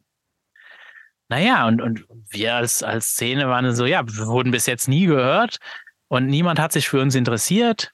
oder nie gehört. Ja, es hat sich nie, nicht wirklich jemand für uns interessiert. Das sind nur die seltsamen Menschen, die das irgendwie anders machen. Warum wollt ihr das auch gar nicht hören oder du willst das auch gar nicht dir anschauen? Oder also ich also, glaube, der wo kommt diese Ablehnung her? Ähm, der Anteil der Freilerner, der war ganz, ganz gering. Kannst du das sagen, wie viel Prozent Freilerner? Das ist doch ganz, ganz also du meinst ganz, jetzt, ganz wenige. Du meinst jetzt einfach in Deutschland, in Deutschland ja. äh, wie viele Menschen das sind? Ah, das weiß man ja gar nicht so richtig. Also ich mag den Begriff ja gar nicht. Aber so allgemein einfach irgendwie so außerschulische äh, Wege gehen. Das sind ganz wenige, ähm, weil. Das sind immer ganz wenige, aber das sind überall ganz wenige. Das sind auch, ja. keine Ahnung, wir haben, also besser kann man sich ja angucken, ne, wie zum Beispiel in den USA oder so oder Großbritannien. Also das überschreitet nie drei Prozent. Also in kaum irgendeinem kenne, Land überschreitet das so diese zwischen zwei und drei Prozent. Wir hatten in der Schule immer mal eine Familie, die, ähm, die beruflich reisend war. Ob das mal eine Weltreise gewesen ist oder äh, Leute, die mit dem Zirkus unterwegs waren. Und dann haben wir die Kinder betreut. Und das ist aber so gewesen, dass wir ähm, genau wussten, welchen Lernstand die Kinder haben, weil wir immer Material hin und her geschickt haben. Es war ein Riesenaufwand. Ja, genau, das ist dann das so heißt, Hausunterricht halt. Ne? Ja, sowas. Das, das gab es immer. Als dann Corona uns zum Homeschooling gebracht hat, da muss ich sagen, dass ähm, die meisten Familien damit absolut überfordert waren. Ja, klar. Und unsere Kinder sich komplett darauf gefreut haben, wirklich alle darauf gefreut haben, dass die Schule wieder anfängt, dass sie wieder zur Schule gehen dürfen. Was ich feststellen musste, war, dass die Familien, die das Homeschooling ausgeweitet haben, die Familien waren, wo wir dachten, also eigentlich wäre es gut, wenn sie wieder zur Schule kommen würden. Es waren tatsächlich die schwierigen Familien, wo, wo wir gesehen haben, ähm, eigentlich, eigentlich brauchen die Kinder ein bisschen mehr Struktur und vielleicht äh, hätten sie dann ein, ein Mehr, wenn sie wieder zur Schule kommen würden ist nicht so leicht. Das ist. Nee, das ähm Interessante war ja, und das äh, einfach vielleicht, um das mal ein bisschen konkreter zu machen. Also, was war so meine Perspektive, meine Beobachtung? Also ich habe das dann auch beobachtet und das, was du jetzt beschreibst, das war so in der Regel auch so, so haben Schulen darauf reagiert. Das ist das, was Schulen irgendwie einvernehmlich kennen und wie sie sich vorgestellt haben, dass Home Education aussieht. Also genauso wie du das beschreibst, also wirklich so richtiger Hausunterricht. Ich schicke dir das Material und die Eltern übernehmen sozusagen so eine Art Lehrerrolle oder die Kinder müssen sich das irgendwie, dieses Material erarbeiten. In der Praxis, aus Erfahrung von Menschen, die erfolgreich, sagen Sie mal, erfolgreich irgendwie einen außerschulischen Bildungsweg gehen, sind das alles die Dinge, die nicht funktionieren. Durch die Bank. Aber wirklich durch die Bank. Ja, das ist mega, mega krass. Ja. Aber genau das ist es, was nicht funktioniert. Und ja. das stellt die, die traditionellsten Homeschooler, um wirklich mal bei diesem Begriff zu bleiben, Menschen, die wirklich sagen, wir machen Homeschooling, also da wo, ne, was man sich so vorstellt, die dann irgendwie am Küchentisch da irgendwelche Aufgaben und, und Hefte ausfüllen. Ja. Sogar in diesem Setting es ist so wie das, was von den Schulen angeboten wurde, alles das, was auch die alle feststellen, was nicht funktioniert. Durch die Bank. Mhm. Und eben das, was wir ja dann auch gelebt haben, ist ja dann wirklich das komplett Selbstbestimmte. Also was man dann auch als, wenn es dann außerschulisch ist, auch Unschooling nennt oder dann auf Deutsch äh, oft gemeint ist mit dem Freilernerbegriff, wobei das dann auch wieder so schwammig ist, weil was soll denn das heißen? Also Menschen haben auch keine Vorstellung, was ist das denn auch genau? Ne? Und für viele geht es dann auch in so eine Vorstellung, dass es so laissez-faire. Die machen einfach den ganzen Tag irgendwas und die Eltern machen auch einfach gar nichts und auf keinen Fall irgendwelche Angebote oder so. Ähm, kann auch gehen, dass es auch nicht die Angebote nicht zwingend braucht oder so. Aber praktisch sieht das gar nicht so aus. Also praktisch bleibst du ja in der Verantwortung. Äh, also der, der Mindset, wo ich glaube, wo das Schwierige ist, das, das vorzustellen, ist, dass wenn ich wirklich verstanden habe, was mit selbstbestimmter Bildung gemeint ist, dann ist zum Beispiel einfach die erste optimierende Bedingung, ist die gesellschaftliche Erwartung und Realität, dass die Bildung in der Verantwortung der Kinder liegt. Mhm. So, und das ist schon mal so ein Schlüsselding. Das heißt, ich bin mir bewusst, dass die Verantwortung bei dem jungen Menschen ist und nicht nur ich bin mir dessen bewusst, sondern der junge Mensch selber ist sich dessen bewusst. Und das ist ja etwas, was in der Schulideologie sehr erfolgreich abtrainiert wird. Mhm. Vom Kindergarten an. Also sogar, egal wie, wie nett, also auch eine Montessori-Schule trainiert das bis zu einem gewissen Grad ab. Auch eine Waldorfschule. Mhm. Also auch in der Reformpädagogik wird das trotzdem immer noch irgendwo abtrainiert, weil da der Glaubenssatz ist, nein, die Verantwortung liegt bei den Erwachsenen, dass die Kinder Bildung von denen bekommen. Und das verändert natürlich sehr, sehr, sehr viel. Dann kommt auch viel gar nicht das Erkennen von, wo lerne ich überhaupt etwas und so weiter und so fort. Und, und das war halt spannend. Und da habe ich eben auch festgestellt, dass da war, da ist eine Blockade, da spricht man wie, als würde man zwei verschiedene Sprachen sprechen. Also sozusagen, die Schulen haben sich eigentlich selber bestätigt, dass das zu Hause nicht funktioniert, weil aus dem Glaubenssatz das, was was, wo ich behaupten würde, das funktioniert auch in der Schule nicht. Also das funktioniert einfach gar nicht. Mhm. In dem Sinne, wie es gemessen wird. Also wird ja auch teilweise unfair verglichen. Zum Beispiel, wenn wir jetzt nach Österreich gehen, die machen ja dann so Externistenprüfungen. Mhm. Also die Vorstellung von, ich nehme so, ne, so wie Schule funktioniert, ich habe dann irgendwie so Tests, um zu kontrollieren, ob ist dieses Wissen da angekommen. Also so wird es ja irgendwie gerechtfertigt, dass diese Tests gemacht werden. Naja, so eine Externistenprüfung, du musst dir ja vorstellen, das wäre so, als würdest du deine Schulklasse nehmen, Du machst das ganze Jahr lang über keine Prüfungen und am Ende des Schuljahres machst du eine Prüfung über alles, was im Jahr passiert ist. Mhm. So, und da würde ich jetzt behaupten, da würden Schulkinder ultra schlecht abschneiden. So richtig, richtig schlecht. Die können das gar nicht. Also die können das gar nicht leisten. Das kannst du überhaupt nicht. Und so, müsst, so könntest du es dann vergleichen. Mhm. Und, und alleine, weil es das schon gar nicht gibt, weil wir eigentlich gar keine Kontrollgruppe haben und weil diese Erfahrungen auch vielleicht so fremd sind, so alien, so unterschiedlich sind, dass die sich auch, äh, ja, dass vielleicht da gar keine Kommunikation stattfindet. Ne, und deswegen ist auch diese Überforderung, wenn ich auf einmal von heute auf morgen müsste ich die Verantwortung, das heißt, Eltern, sie werden ja natürlich schon total damit überfordert. Äh, stellen wir uns mal vor, die Eltern haben jetzt das Gefühl, ich muss jetzt die Verantwortung für die Bildung meiner Kinder übernehmen. Was ja vorher sozusagen dann die Lehrer übernommen haben. Äh, ist jetzt auch eine Behauptung. Dass, also ich behaupte, dass Lehrer das tun. Dass Lehrer die Verantwortung übernehmen oder mindestens das Gefühl haben, sie müssten das tun, dass der Staat auch das Gefühl hat, er hätte diese Verantwortung, dass diese Kinder Bildung bekommen. Mhm. Mhm. Das ist so. Und ja, und niemand kann das ja erfüllen, weil in der, aus der Perspektive, wie ich es sehe, diese Verantwortung immer in der, immer bei den Kindern selber liegen. Ja. Die kann nirgends anders liegen. Niemand kann das denen wegnehmen. Aber indem ich denen das ne, Narrativ präsentiere, dass die diese Verantwortung nicht hätten, ist es ja auch nicht verwunderlich, dass sie dann auch nicht, dass die die Verantwortung auch nicht übernehmen. Also die wissen ja, ja gar nicht mehr, die können das ja gar nicht. Also Ne, und da ist dann natürlich so ein Prozess, das macht es echt schwierig, das dann auch irgendwie zu bewerten. Und das war so die Frustration, weil das war uns ja natürlich total bewusst, dass das passiert. Also das Erste, was wir erkannt hatten sofort war, oh scheiße, die kommen jetzt alle in diese Situation und versuchen jetzt Schule zu Hause zu machen.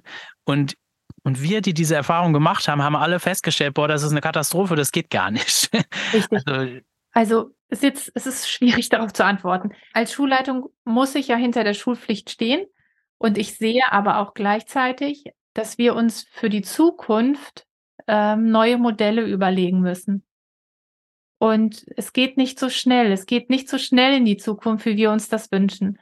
Und es gibt sicherlich Familien, die, die anders leben und ähm, wo Kinder einfach anders lernen können und davon auch sehr profitieren würden. Trotzdem würde ich mir dann auch wünschen, dass Schulen zu solchen Lernorten wären, dass, dass Kinder dort gerne hingehen.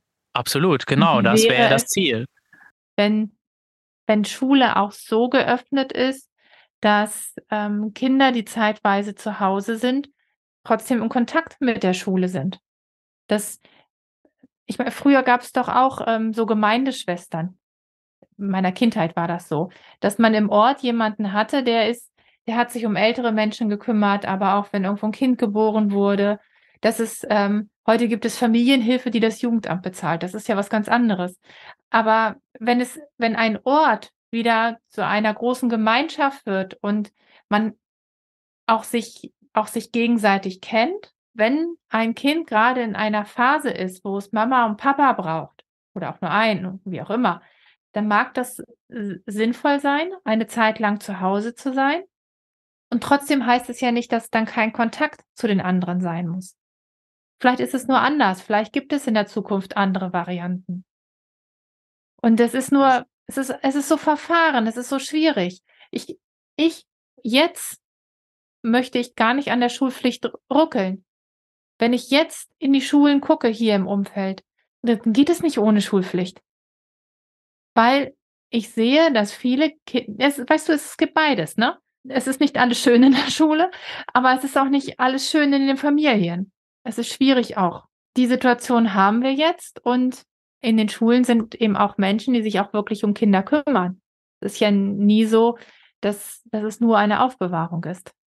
Ja, auf jeden Fall. Das ist ja sowieso auf einer menschlichen Ebene äh, will ja auch jeder eigentlich, würde ich mal einfach behaupten, das Beste für junge Menschen. Also das ist eigentlich jede Maßnahme oder auch die Regeln, Regelungen. Nee, das ist nicht unbedingt so. Denke ich, auf jeden Fall den Hintergrund, den Hintergrund haben, schon, naja, doch, dass jemand trotzdem da glaubt, das wäre, das, das wäre zu jemandem seines Besten. Nur manches ist halt irre, also manches ist das, manch, man kann es auch sagen, manches ist halt einfach irre, irre äh, Aussagen wie, ja, aber ein bisschen Zwang, man muss ja aber lernen, so die Toleranzgrenze zu erhöhen oder so lauter so ein Quatsch. Also, wo ich einfach sage, nee, das sind einfach ihre, für mich völlig, also, wo, wo ich sage, ja, da, da, da kann ich nicht mitgehen. Und da bin ich auch gar nicht mit einverstanden. Und trotzdem würde ich sagen, dass die Person, die das glaubt, glaubt, das wäre gut. Also, dass es nicht um gut oder schlecht geht in dem Sinn. Also, dass da niemand sitzt und wirklich bewusst naja. jetzt jungen Menschen schaden will. Ja. Das glaube ich nicht. Ich meine, jeder Mensch gibt ja zu jedem Zeitpunkt sein Bestes. manchmal ja. geht halt nicht mehr. Ja, ja, genau. Manchmal geht halt nicht mehr. Und das ist so eigentlich, deswegen ist ja auch so, mein Podcast heißt ja eben, ist bewusst diese Frage, wie wäre es mit selbstbestimmter Bildung?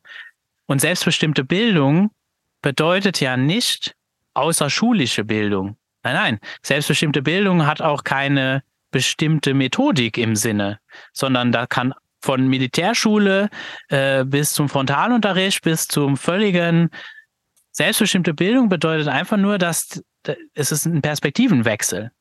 Also wie schon eigentlich so der, der erste Punkt schon ziemlich deutlich macht, es geht um den jungen Menschen selber. Also ne, wie auch Bertrand Stern sagen würde, es geht um das Subjekt, also die Subjekthaftigkeit. Es geht um den Menschen.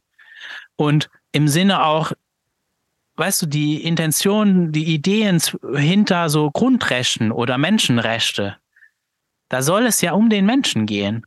So, das, das ist zentral. Und jetzt selbstbestimmte Bildung erkennt eben an, dass ich diese Rechte natürlich von Anfang an haben muss. Ich bin ja von Anfang an ein Mensch oder sind Kinder keine Menschen? Besseren Menschen. Das wäre dann die Frage, die im Raum steht. Und das, und, und die Frage ist auch berechtigt gesellschaftlich. Weil sind Kinder denn rechtlich gesehen Menschen in dem Kontext? Also wie ist es denn möglich, dass Grundrechte oder Menschenrechte eingeschränkt werden können, nur aufgrund des Alters von einem Menschen? Und das ist ja das, was wir dann mit Kindern tun.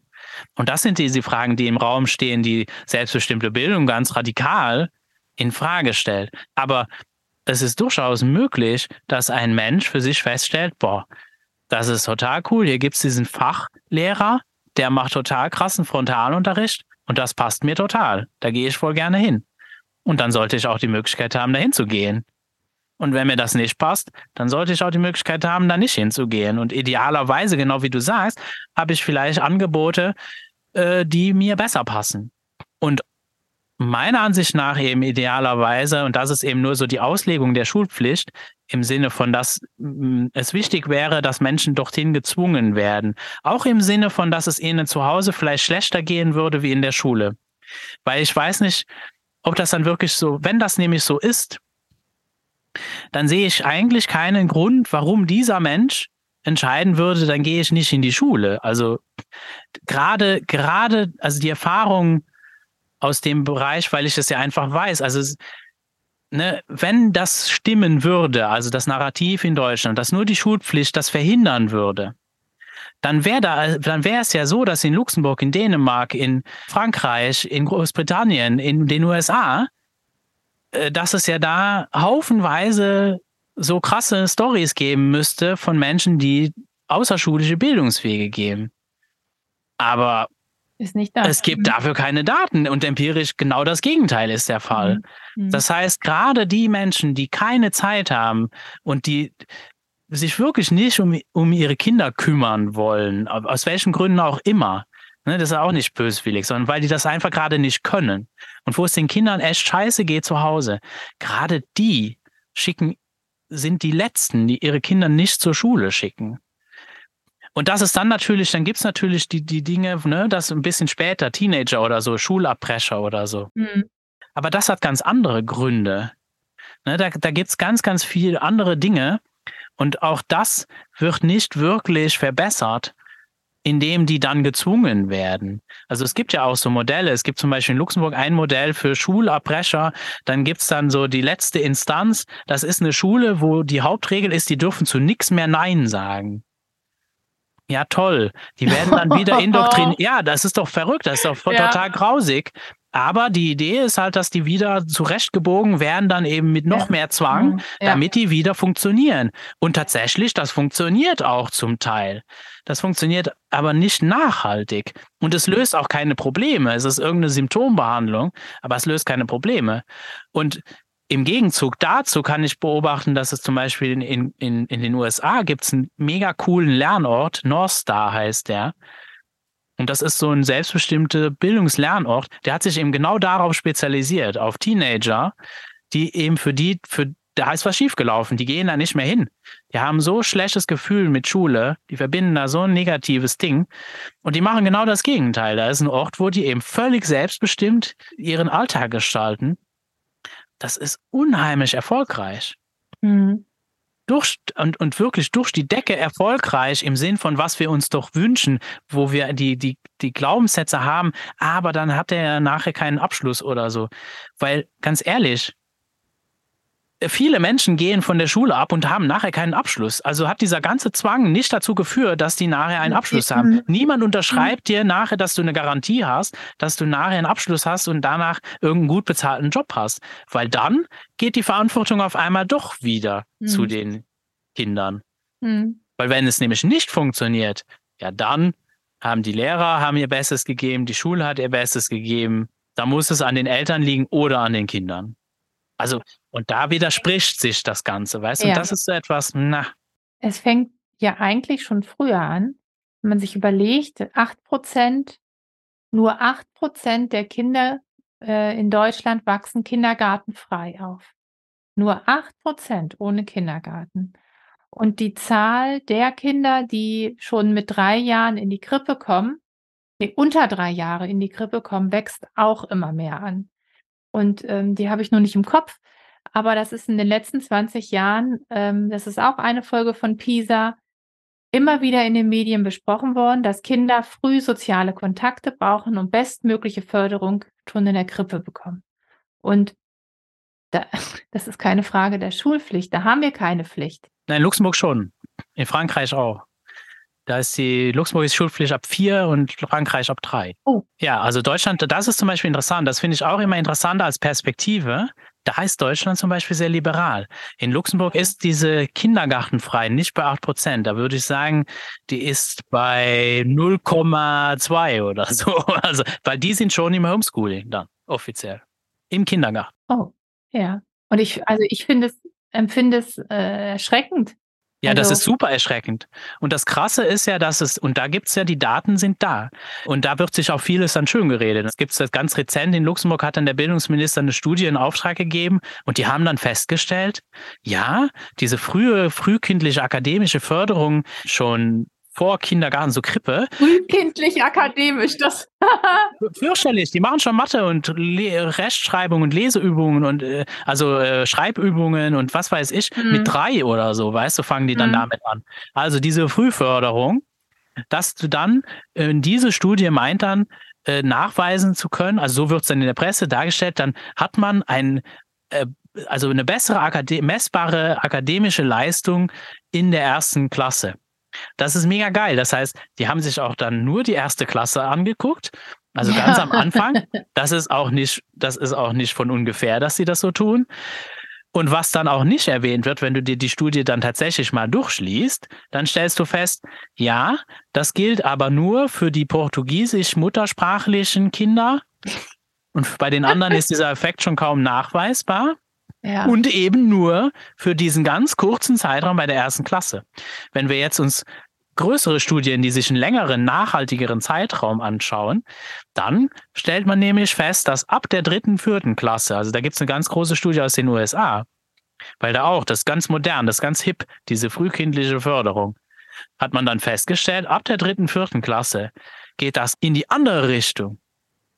Dass die richtig, ja. richtig abfallen in dieser mhm. messbaren nach, nach diesen, und da muss man ja überhaupt mal überhaupt in Frage stellen, was wird denn da überhaupt gemessen? Also so ein Quatsch mhm. überhaupt. Mhm. Und der Witz ist, dass wenn, wenn man sich das jetzt ganz groß angucken, könnte man es ja eigentlich nur vergleichen, wenn man sich das mit, keine Ahnung, Anfang 20 oder Mitte 20 an, anschauen würde. Dann müsste man sich anschauen, naja, wie war denn so dein Bildungsweg? Was hast du denn da so gemacht und wo stehst du jetzt mit, mhm Mhm. Ne, von mir aus dann eben Abitur, mhm. sagen wir mal 18, 19. Und dann könntest du das ja irgendwie vergleichen. Und der Witz ist, da gibt es ja dann so ein bisschen Daten aus den USA hauptsächlich, wie das dann im Vergleich zu, zu Homeschooling oder so aussieht und so weiter. Und das ist auch kein Argument, dass jetzt alle homeschoolen sollten. Also das ist überhaupt nicht das, was man da rauslesen sollte. Aber das Spannende ist, es gibt keine Unterschiede. Es gibt auch keine Unterschiede. Peter Gray hat dann äh, ein paar äh, Studien mit Gina Wiley äh, gemacht. Wie sieht es denn aus im Vergleich mit selbstbestimmter Bildung? Also Menschen, die in so einer Sudbury-Schule, in so einer demokratischen mhm. Schule oder mhm. Unschooling gemacht haben. Kein Unterschied. Und interessant. Also mhm. akademisch mhm. in dieser Messung kein Unterschied. Die machen genauso viele Abschlüsse wie die, die in der Schule. Die gehen genauso viel studieren und so weiter. Und auch die Notendurchschnitte, kein, kein relevant statistischer Unterschied. Das heißt, das kann man alles weglassen, macht keinen Unterschied. Spannend.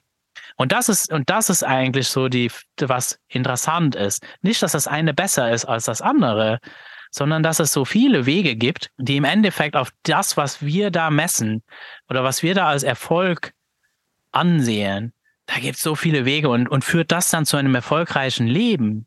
Naja, die Frage ist, was ist denn überhaupt ein erfolgreiches was Leben? Was ist denn das? Was, was, was wollen wir da? Worum geht es uns eigentlich? Und da sind wir wieder bei dem, was du ganz am Anfang gefragt hast. Welche Aufgabe haben wir denn eigentlich als Schule? Worauf soll es denn hinauslaufen?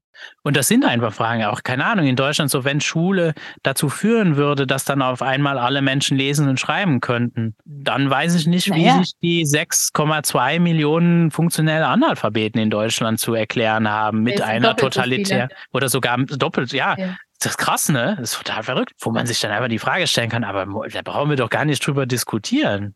Also, es scheint ja offensichtlich nicht der Fall zu sein. Wird immer schlimmer. Und deswegen, glaube ich, werden meiner Ansicht nach vollkommen falsche Schlüsse aus all diesen PISA-Studien oder auch UNESCO-Bildungsberichten und so weiter, weil die sagen total interessantes Zeug. Ne, zum Beispiel UNESCO-Bildungsbericht oder so. Finde ich sehr spannend, was die so auch so sagen. Aber die haben keine, die haben eigentlich keine Lösungsvorschläge. Also jeder stellt nur irgendwie so ein Ding, das funktioniert alles nicht. Aber die Fantasie fehlt völlig, wie machen wir es? Oder was könnte es denn, wo, weißt du, die Ursachen. Man geht nicht wirklich ans Eingemachte irgendwo, immer nur Symptome. Ja. Und also sämtliche Ideen, die wir haben, sind schwer umsetzbar. Weil, weil wir ja nun mal nur diese Menschen in der Schule haben. Und da müssen wir doch ansetzen. Da ist es. Mhm. Wir können noch so viel lamentieren und diskutieren. Es ändert sich nichts, wenn wir die Lehrer immer besser bezahlen, aber nicht einfordern, dass sich etwas ändert, dass es umgesetzt wird. Es geht so nicht. Also wir können nicht den Unterricht von vor 50 Jahren immer noch in der Schule so etabliert lassen und gleichzeitig aber Vorschriften und noch eine und noch eine Vorschrift und alles immer oben drauf packen, es immer komplizierter machen. Dann haben wir den natürlichen Prozess, dass die Klassen größer werden, dass die äh, Kinder unterschiedliche Lernvoraussetzungen, die Anforderungen werden immer mehr, aber es ändert sich nichts. Es, und zwar bei den Lehrern.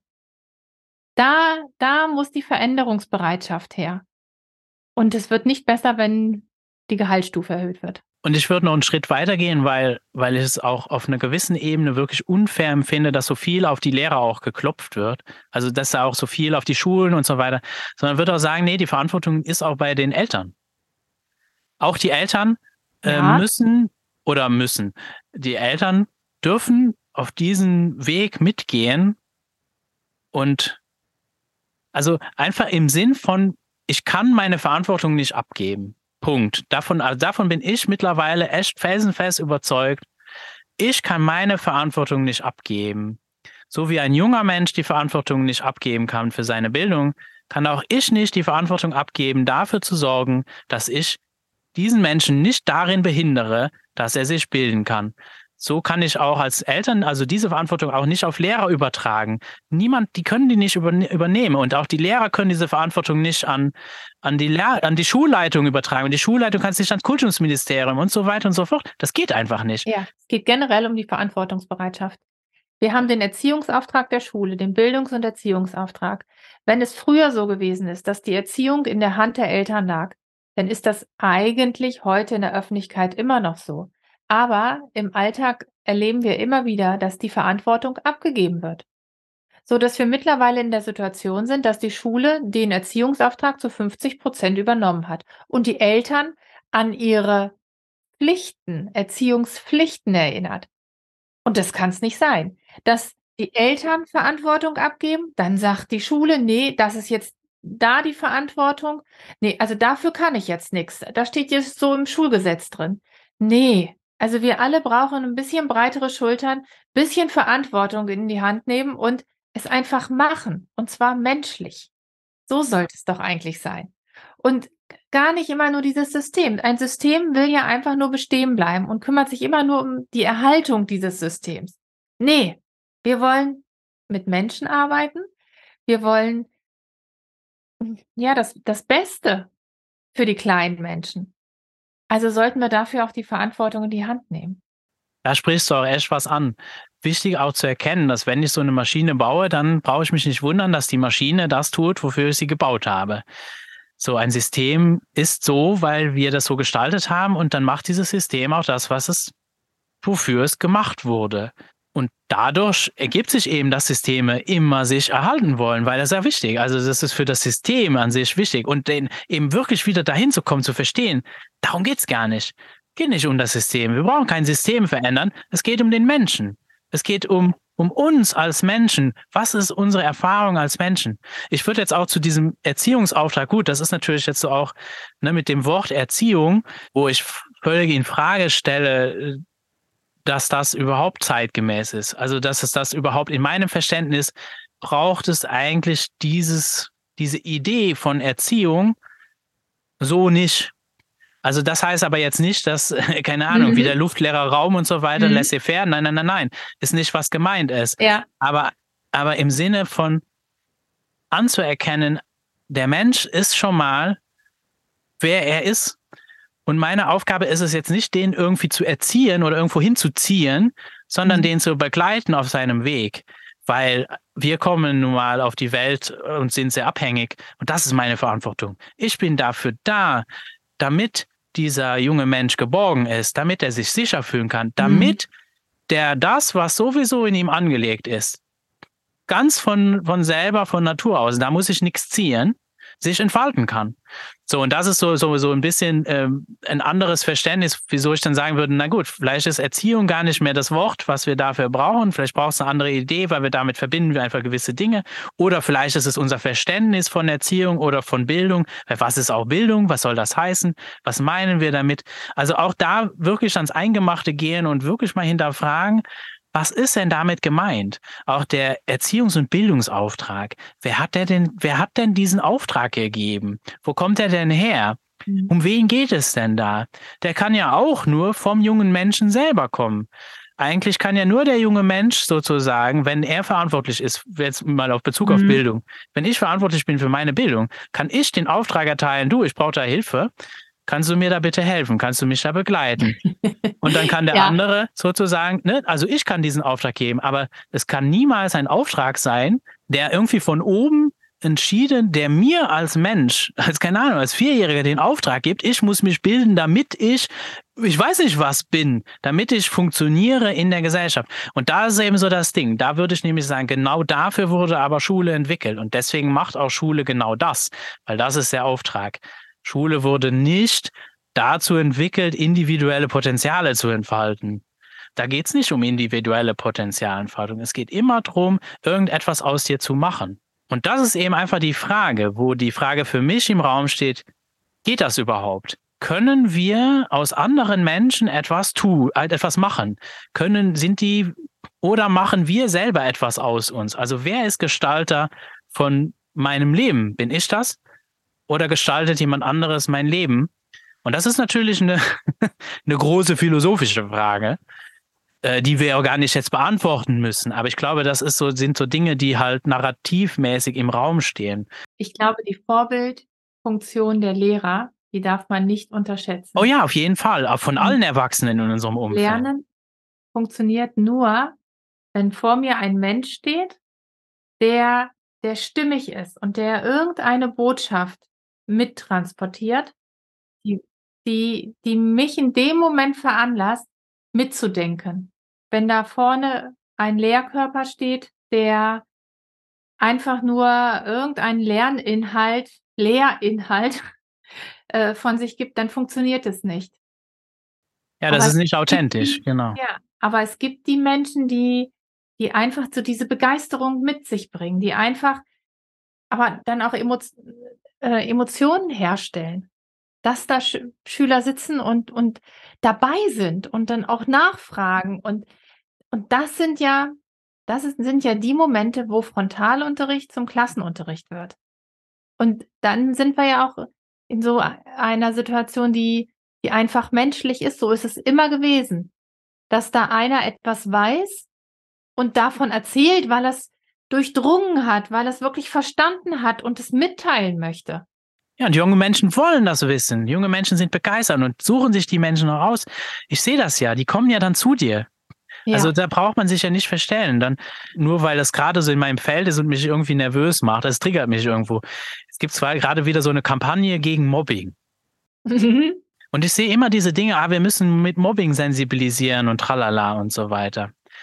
Und was bei mir da mitschwingt, ist, aber Leute, junge Menschen, Mobbing ist ein Symptom, die zeigen uns, was wir ihnen vorleben. Und deswegen gibt es Mobbing. Mobbing ist ein Symptom von dem, was da passiert, systemisch, was da vorgelebt wird von Erwachsenen.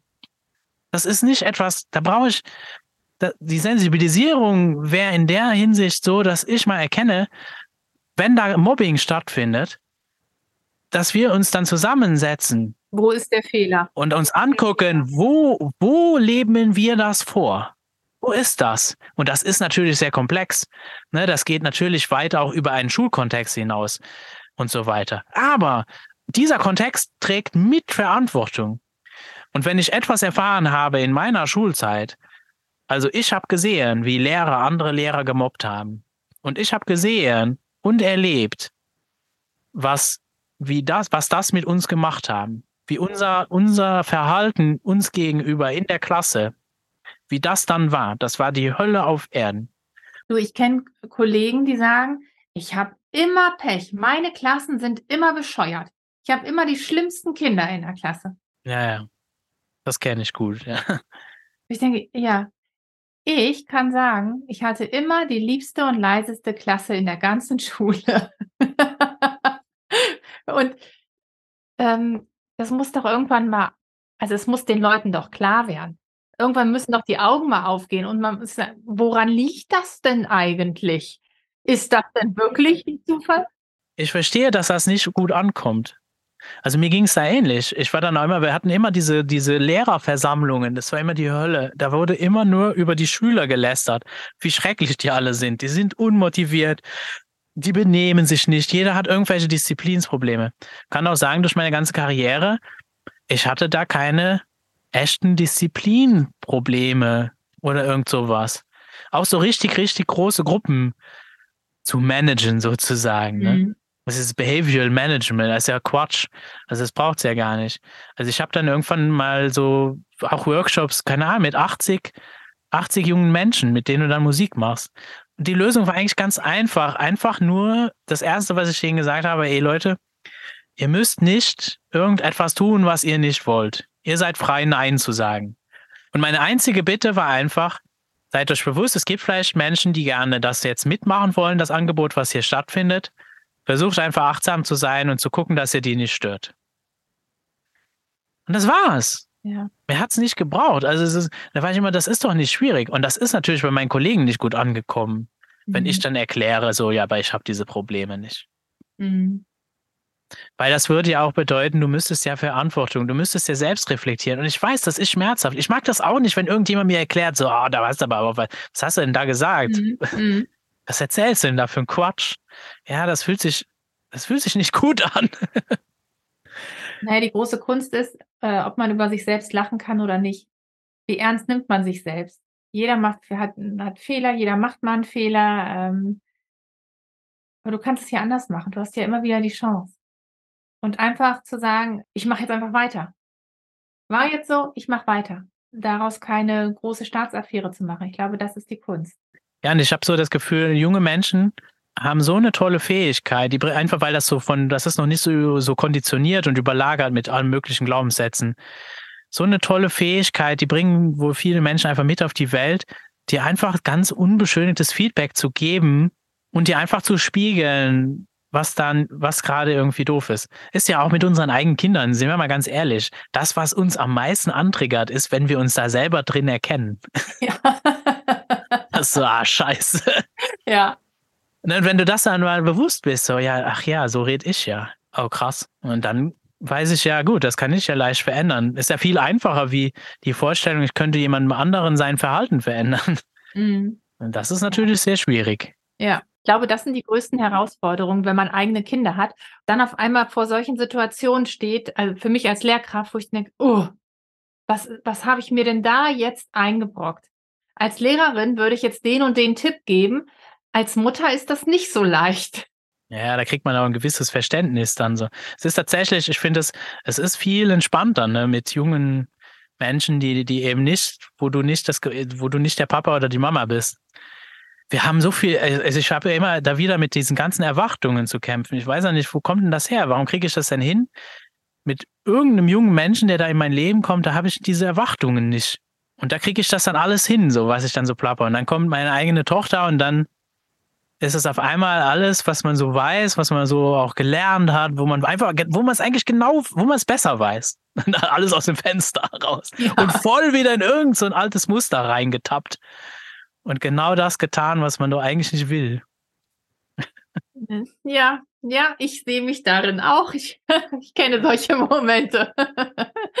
Naja, da, ich glaube, da dürfen wir uns auch einfach, da, einfach, einfach auch einfühlsam mit uns selber sein, dass wir uns da auch nicht verurteilen, sondern uns auch da zusammentun und genau, wie du sagst, auch vielleicht mal darüber lachen können, auch ja, einfach zusammen auch dann sehen können, hey, und dann, wie toll ist es doch dann auch, wenn junge Menschen die Möglichkeit haben, eine Vielzahl von Erwachsenen in ihrem Leben zu haben, ne, wo, wo die dann auch sagen mhm. können, ja gut, ich weiß schon, das triggert die Mama, damit mit der will, mit, ich bespreche das besser mit, keine Ahnung. Mhm. Also ich glaube, ich glaube, genau das brauchen sie, um erwachsen zu werden, diese Vielfalt zu erleben und auch ähm, es einfach mal anders zu machen. Zu sehen, okay, da habe ich einen Fehler gemacht, beim nächsten Mal mache ich es anders und auch dazu zu stehen. Und äh, meinetwegen auch immer wieder, aber ähm, das ist doch menschlich und das zeigt, dass sie das auch dürfen und sich nicht doof vorkommen müssen, wenn sie den Erwartungen nicht entsprechen, weil sie, weil sie anders gehandelt haben, weil sie was anderes wollen. Genauso geht es uns Erwachsenen auch. Wir sind da in keiner anderen Position. Wir haben die gleichen Herausforderungen, nur vielleicht auf anderen Ebenen. Ja, und auf diesem Level müsste es doch eigentlich möglich sein, irgendwie zusammenzukommen und einfach einen Raum zu schaffen, wo wir jungen Menschen doch die Möglichkeit geben, das selber zu gestalten. Also, ja, ich würde sagen, wenn wir wollen, dass sie Verantwortung übernehmen, dann müssen wir ihnen diese Verantwortung auch zutrauen. Also auch zu, also ja. auch lassen. Wenn wir ihnen die wegnehmen, können die die nicht lernen. Gleich, das gleiche wäre mit Achtsamkeit. Und Achtsamkeit lerne ich nicht, indem ich irgendein, keine Ahnung, ein Buch lese über Achtsamkeit, sondern indem ich das erfahre. Gerade junge Menschen lernen durch Erfahrung. Also immer wieder zu reflektieren, welche Erfahrungen bieten wir denn hier? Wo für mich mittlerweile einfach total klar ist oder was ich, eine Erfahrung, die ich nicht bieten möchte, ist eine Erfahrung, äh, Rahmenbedingungen zu schaffen, wo ich erfahre, dass es Zwang gibt, also dass ich gezwungen werde. Das ist irgendwie etwas, was ich vermeiden möchte. Und ich glaube, das ist auch das, was vielleicht so zentral mit dem, mit der selbstbestimmten Bildung vielleicht auch irgendwie so, genau, einfach die Frage, wie können die Rahmenbedingungen aussehen? Können wir Menschen zutrauen, dass die für sich selber entscheiden können, was sie gerade brauchen, was sie nicht brauchen? Können wir die Möglichkeit geben, dass es genug Angebote gibt? Also, dass sie frei und sich sicher fühlen, also dass die Bedürfnisse erfüllt werden. Und was braucht es dafür genau? Also, was braucht es, damit unsere Grundbedürfnisse erfüllt werden, damit ich auch Genau, das dann auch da nicht irgendwie im Fluchtmodus. Wenn ich im Überlebenskampf bin, dann, ne, Gerald Hüther beschreibt das ja auch sehr schön. Im mhm. Überlebensmodus lernt es sich nicht sehr gut. Mhm. Also ich glaube, wenn ein Kind geborgen aufwächst und ähm, sich absolut sicher fühlt und die Bedürf, also das setzt ja voraus, dass die Bedürfnisse gesehen und ähm, berücksichtigt werden, dann sucht es sich auch die Lernprozesse, die, die gerade in dem Moment wichtig sind. Und natürlich äh, bietet das, das ganz normale Leben auch die, die Lernvoraussetzungen, die dann genau dazu passen, die dann gewünscht sind, die dann erprobt werden können, wenn unsere Welt nicht so degeneriert wäre. Naja, und auch da ebenso, ebenso besonders die Familien, die du ja auch angesprochen hast, wo es Kindern halt nicht so gut geht. Also auch die, das sind ja auch Menschen, da stecken ja auch Menschen dahinter. Und die haben ja auch irgendwelche Bedürfnisse, die ja nicht erfüllt werden oder nicht erfüllt wurden. Also da gibt es ja irgendwelche Themen, wo ich mich manchmal frage, wäre das nicht eigentlich der Punkt, wo es besser wäre anzusetzen? Wirklich auch sich auch dazu, da mehr Angebote zu schaffen, zu sagen, na ja, und was ist denn jetzt hier genau? Weil ich kann mir einfach nicht vorstellen, die Eltern wollen doch nicht eine scheiß Erfahrung für ihre Kinder kreieren. Also das ist ja nicht die Intention. Aber was braucht es denn? Das, was fehlt denn da? Und dass sozusagen diese Pflicht auch eher in die Richtung sich konzentrieren sollte. Also dass der, dass die Pflicht, diese Rahmenbedingungen zu schaffen, damit Menschen das Recht auf Bildung erfüllt bekommen. Und was braucht es dafür tatsächlich? Und ich glaube, diese Rahmenbedingungen sind einfach viel größer. Das reicht es nicht, einen künstlichen Rahmen zu schaffen, wo wir die dann irgendwie in eine Blase stecken oder so, sondern nee, diese Rahmenbedingungen sollten ja überall erfüllt sein, egal wo du bist. Also auch wenn du, keine Ahnung, äh, ich weiß es nicht, ins Museum gehst, sollten die auch erfüllt werden. Jede Interaktion, auch im Bus, mit jedem Erwachsenen, den du auf der Straße begegnest, weil wir doch alle irgendwo auf einer gewissen Ebene da eine Verantwortung auch mittragen, wie ne, gegenüber von jungen Menschen. Also das wäre so für mhm. mich so die, die, die gesellschaftliche Verantwortung gegenüber von jungen Menschen, wäre wirklich so, ja, nicht, dass wir jetzt die irgendwie betudeln müssten oder bedienen oder sonst irgendwie sonst. Das meine ich gar nicht. Mhm. Sondern zu schauen, dass wir die Bedingungen schaffen, dass es uns gut geht. Und wenn mehr Energie dahin fließen würde. Und natürlich ist es, kann es immer nur ein Angebot sein. Und ich nehme an, ich nehme das jetzt an oder eben auch nicht. Ich glaube, wenn, wenn Eltern für sich sehen, dass, dass sie gebraucht werden, dass es sinnvoll ist, dass sie ähm, ein, dass sie, ähm, dass sie arbeiten können, weil es etwas ist, was sie gut können, dass sie damit ihre Familie finanzieren können, und weil sie das auch wollen, weil es ihnen Freude macht. Ja, also wenn, wenn ein Leben Sinn macht, ja. dann äh, übertragen sie das auch an die Kinder. Und es ist so, so traurig, dass wir eben viele Familien haben, wo, wo, wo einfach so eine schwierige, ausweglose Situation ist, die nur noch vom Konsum bestimmt ist oder vom fehlenden Konsum. Die Kinder brauchen uns dann einfach. Naja, und könnte das eben vielleicht die größere Message sein an uns, die an uns gerichtet wird, aus diesem, ja, schon Leid der jungen Menschen, was, was wir da beobachten können, was, was, was da ins Feld kommt. Also, dass eigentlich das es ist, was tatsächlich zentral ist. So, was wird uns da gespiegelt? Was machen wir eigentlich hier? Ja. Also, wa was, ja. was? Ja. Ne? Genau das ist es. Genau das trifft eigentlich den Punkt. Da müssten wir doch eigentlich ansetzen, ähm, die Menschen mitzunehmen und zu schauen, wie, wie sieht es denn eigentlich aus in der Gesellschaft? Was, wer ist hier um uns herum? Und wie groß ist meine Insel der Glückseligkeit in meinem Freundeskreis? Aber was ist da noch? Es ist, es ist manchmal ganz schön erschreckend, es ist manchmal ganz schön traurig, aber die müssen wir auch mitnehmen. Und es wird immer, immer weniger Menschen, die mitgenommen werden. Es teilt sich so und das ist so, so schwierig. Und deswegen kann ich auch verstehen, wenn die Behörde sagt, wir halten an dieser Anwesenheitspflicht fest, damit wir diese Kinder nicht verlieren. Damit wir da einfach noch eingreifen können, weil diese Kinder auch ein Recht auf Bildung haben. Und ich weiß, dass diese, Situ diese Diskussion verdreht ist mit dem Recht auf Bildung und dann über Schulpflicht zu sprechen. Ja. Ähm, aber ich, ich sehe da einfach einen Notstand, dem ich anders Moment nicht Herr werden könnte. Wenn ich als Schulleitung für einen Bezirk zur Verfügung stehe und sage, um diese Kinder hier in diesem Bezirk will ich mich kümmern. Hm. Da ist halt, also ich kann das total, also das ist auch so wirklich etwas, wenn in der Situation, wo wir dann waren, war dann öfters, dass wir dann auch mit Schulinspektionen auch zu tun hatten, also als, als Eltern dann. Und auch da den Menschen dahinter, so was steckt denn da dahinter? Oder auch äh, als Verein dann auch auf, mit dem Kultus, also mit dem Bildungsministerium heißt es in Luxemburg, mhm. dann auch so gesprochen haben, was denn auch so da so dahinter steckt. Also was ist, was sind so, genau, also auf dieser Ebene den Menschen dann zu sehen und zu sehen, okay, was brauchst du denn? Und auf der Ebene mit den Schulinspektoren ging das eigentlich ziemlich gut. Auf der Ebene mit dem Bildungsministerium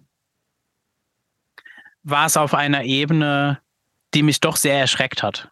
Also wo ich das Gefühl hatte, ja, aber hier, hier ist keine menschliche Ebene. Die sind in irgendeinem so Fantasiemodus, das ist irgendein so Powertrip. Und da gibt es so einfach Aussagen, die schon krass sind.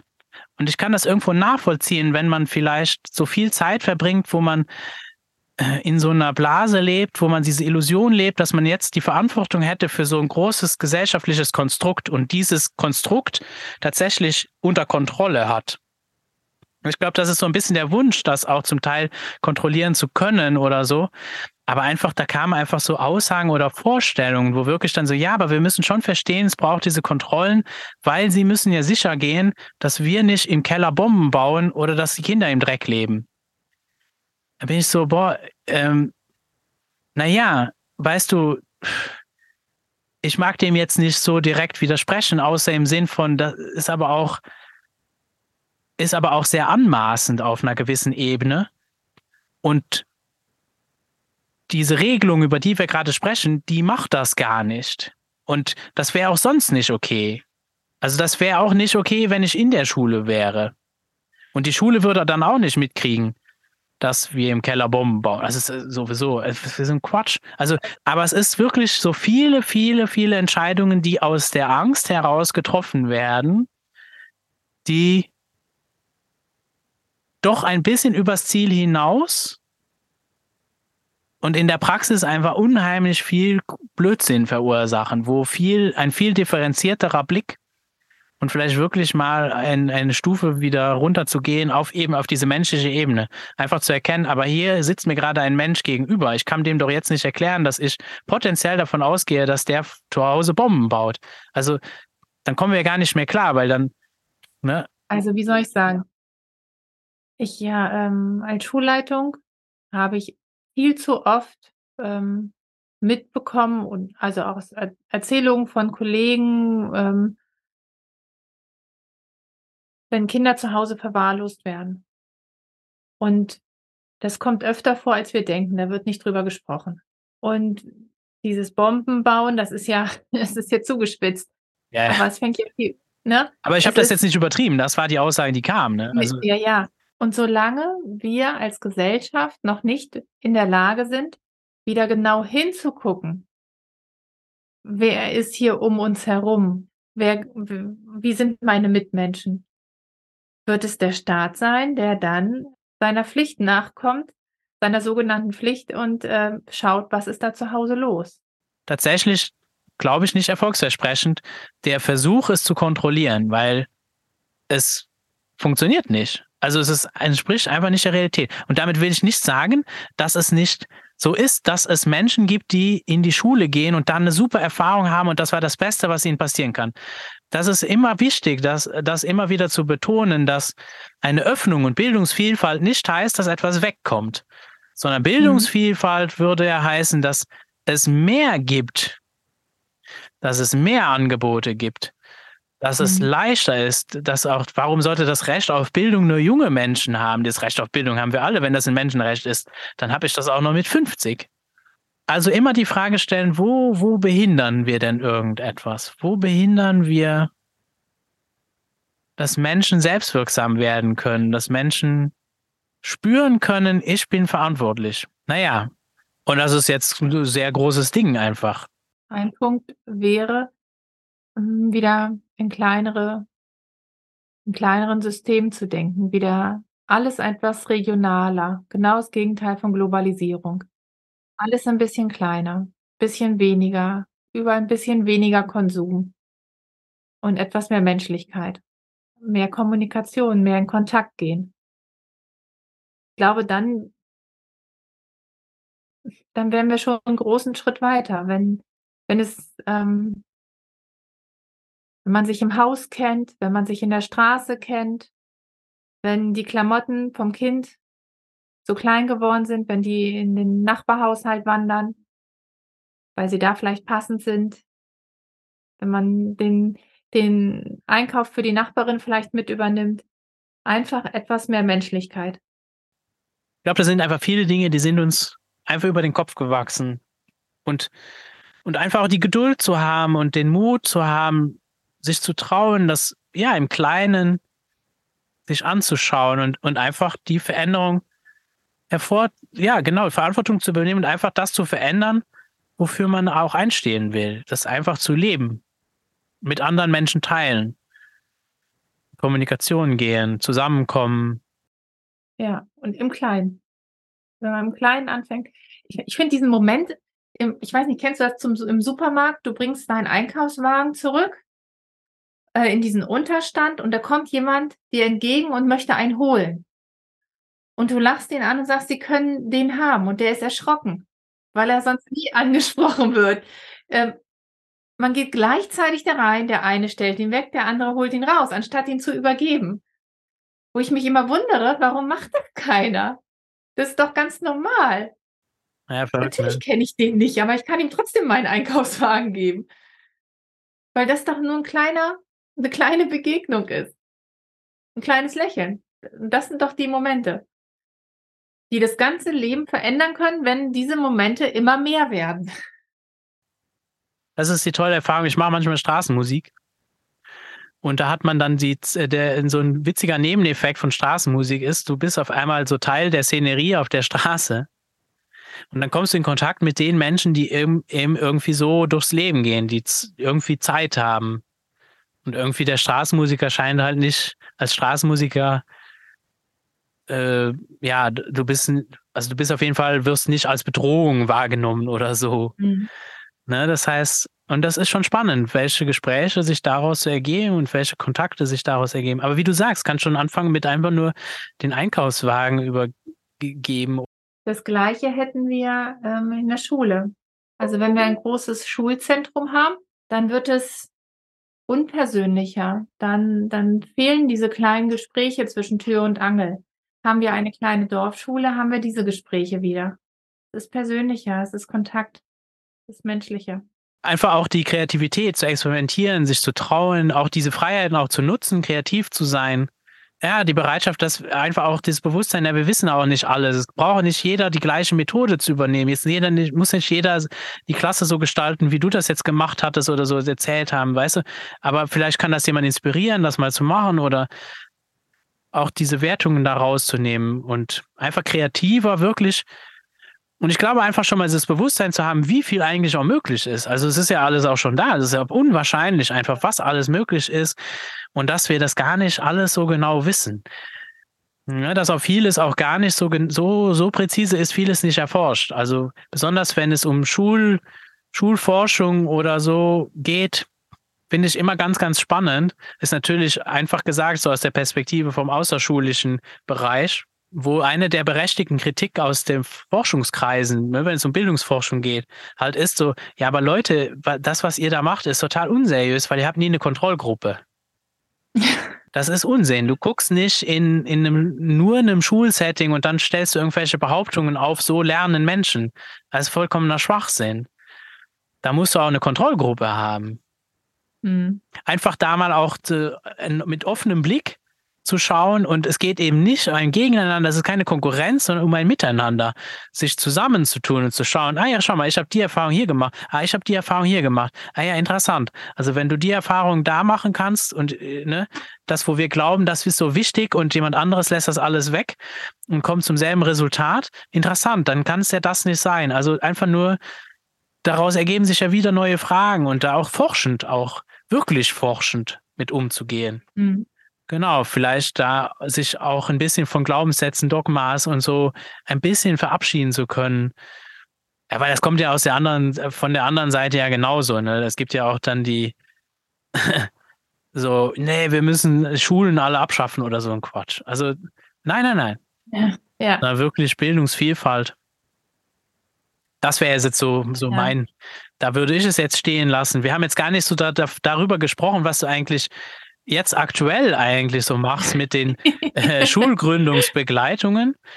Aber ich denke, wenn Menschen da Interesse haben, äh, die, können die mit dir in Kontakt und da findet man ja auch ganz viel auf deinem Kanal, oder? Ja, natürlich. Also auf meiner Homepage www.biancahölche.de findet man die ganzen Angebote und ich hätte auch kein Problem damit, wenn wir uns nochmal verabreden und dann reden wir genau darüber. Ja, unbedingt. Ich finde es auch total gut, dass, weißt du, dass wir da auch einfach äh, aus unterschiedlichen Perspektiven auch eine gewisse Uneinigkeit haben in Bezug vielleicht auf eine Schulpflicht oder so. Oder vielleicht ist es auch gar keine wirkliche Uneinigkeit in dem Sinne. Das glaube ich auch nicht. Weißt ja? du, Max, es ist so, ich habe ja verschiedene Rollen. Ähm, ich habe früher immer gesagt, wenn mich jemand was gefragt hat und ich äh, war mir erst nicht sicher, wie ich antworten soll. Dann habe ich gesagt, pass mal auf, ich setze jetzt den Hut der Schulleitung auf. Und dann antworte ich dir so und so. Und jetzt setze ich dir, mir den Hut der Kollegin auf. Dann antworte ich dir so. Und der Bianca-Hut ist nochmal ganz anders. Und dann kann ich dir nämlich so antworten. Und genau so kann ich dir auf die Schulpflicht aus so vielen unterschiedlichen Perspektiven antworten. Ich kann argumentieren, warum sie abgeschafft wird. Ich kann aber auch genauso gut sagen, die brauchen wir unbedingt. Es ist so vielfältig, es ist nicht so leicht. Das ist eine Gesellschaftsfrage, ne? Ja, und genau das ist ja auch spannend, weißt du? Da auch dann keine Berührungsängste zu haben und genau darum in Kontakt zu treten, sich zu unterhalten und dann ein Verständnis auch auf eine menschliche Ebene zu kommen und dann zu gucken, ah ja, okay, und davon kann ich, ne, daraus kann man ja aus dieser Erfahrung und aus diesem Blickwinkel, aus dieser Perspektive das kann mir ja helfen. Also es kann ja hilfreich sein. Ne, vielleicht habe ich es ja nie so betrachtet. Ne? Und es ist so, so wie die Erfahrung mit dem Schulinspektor, wenn ich den nicht als Feind angesehen habe, sondern tatsächlich als, nee, nee, nee, Moment mal, der Auftrag soll sein, wir sollen hier zusammenarbeiten, na dann brauchen wir eine Zusammenarbeit. Wie können wir das denn machen? Mhm. Und so ist es ja auch mit der Lehrerin, mit der Schulleitung und so weiter. Und, und dass eben das zusammenfindet, also dass da die verschiedenen Perspektiven zusammenfinden, dass Menschen sich mit, dass Menschen sich gegenseitig begegnen, sich sehen können. Und, und so, glaube ich, entsteht auch dann eine gemeinsame Lösung. Das denke ich auch. Also die Botschaft geht hier raus, es ist, es sollte offen sein. Sollte offen sein für eine Diskussion.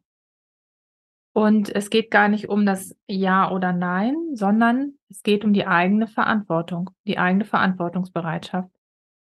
Das haben wir ja immer wieder festgestellt, ähm, bei sich selbst zu gucken, bei sich selbst anzufangen. Ja, Bianca, vielen Dank für das Gespräch. Ich sage auch danke, es war mir eine Freude. In diesem Sinne, wie wäre es mit selbstbestimmter Bildung?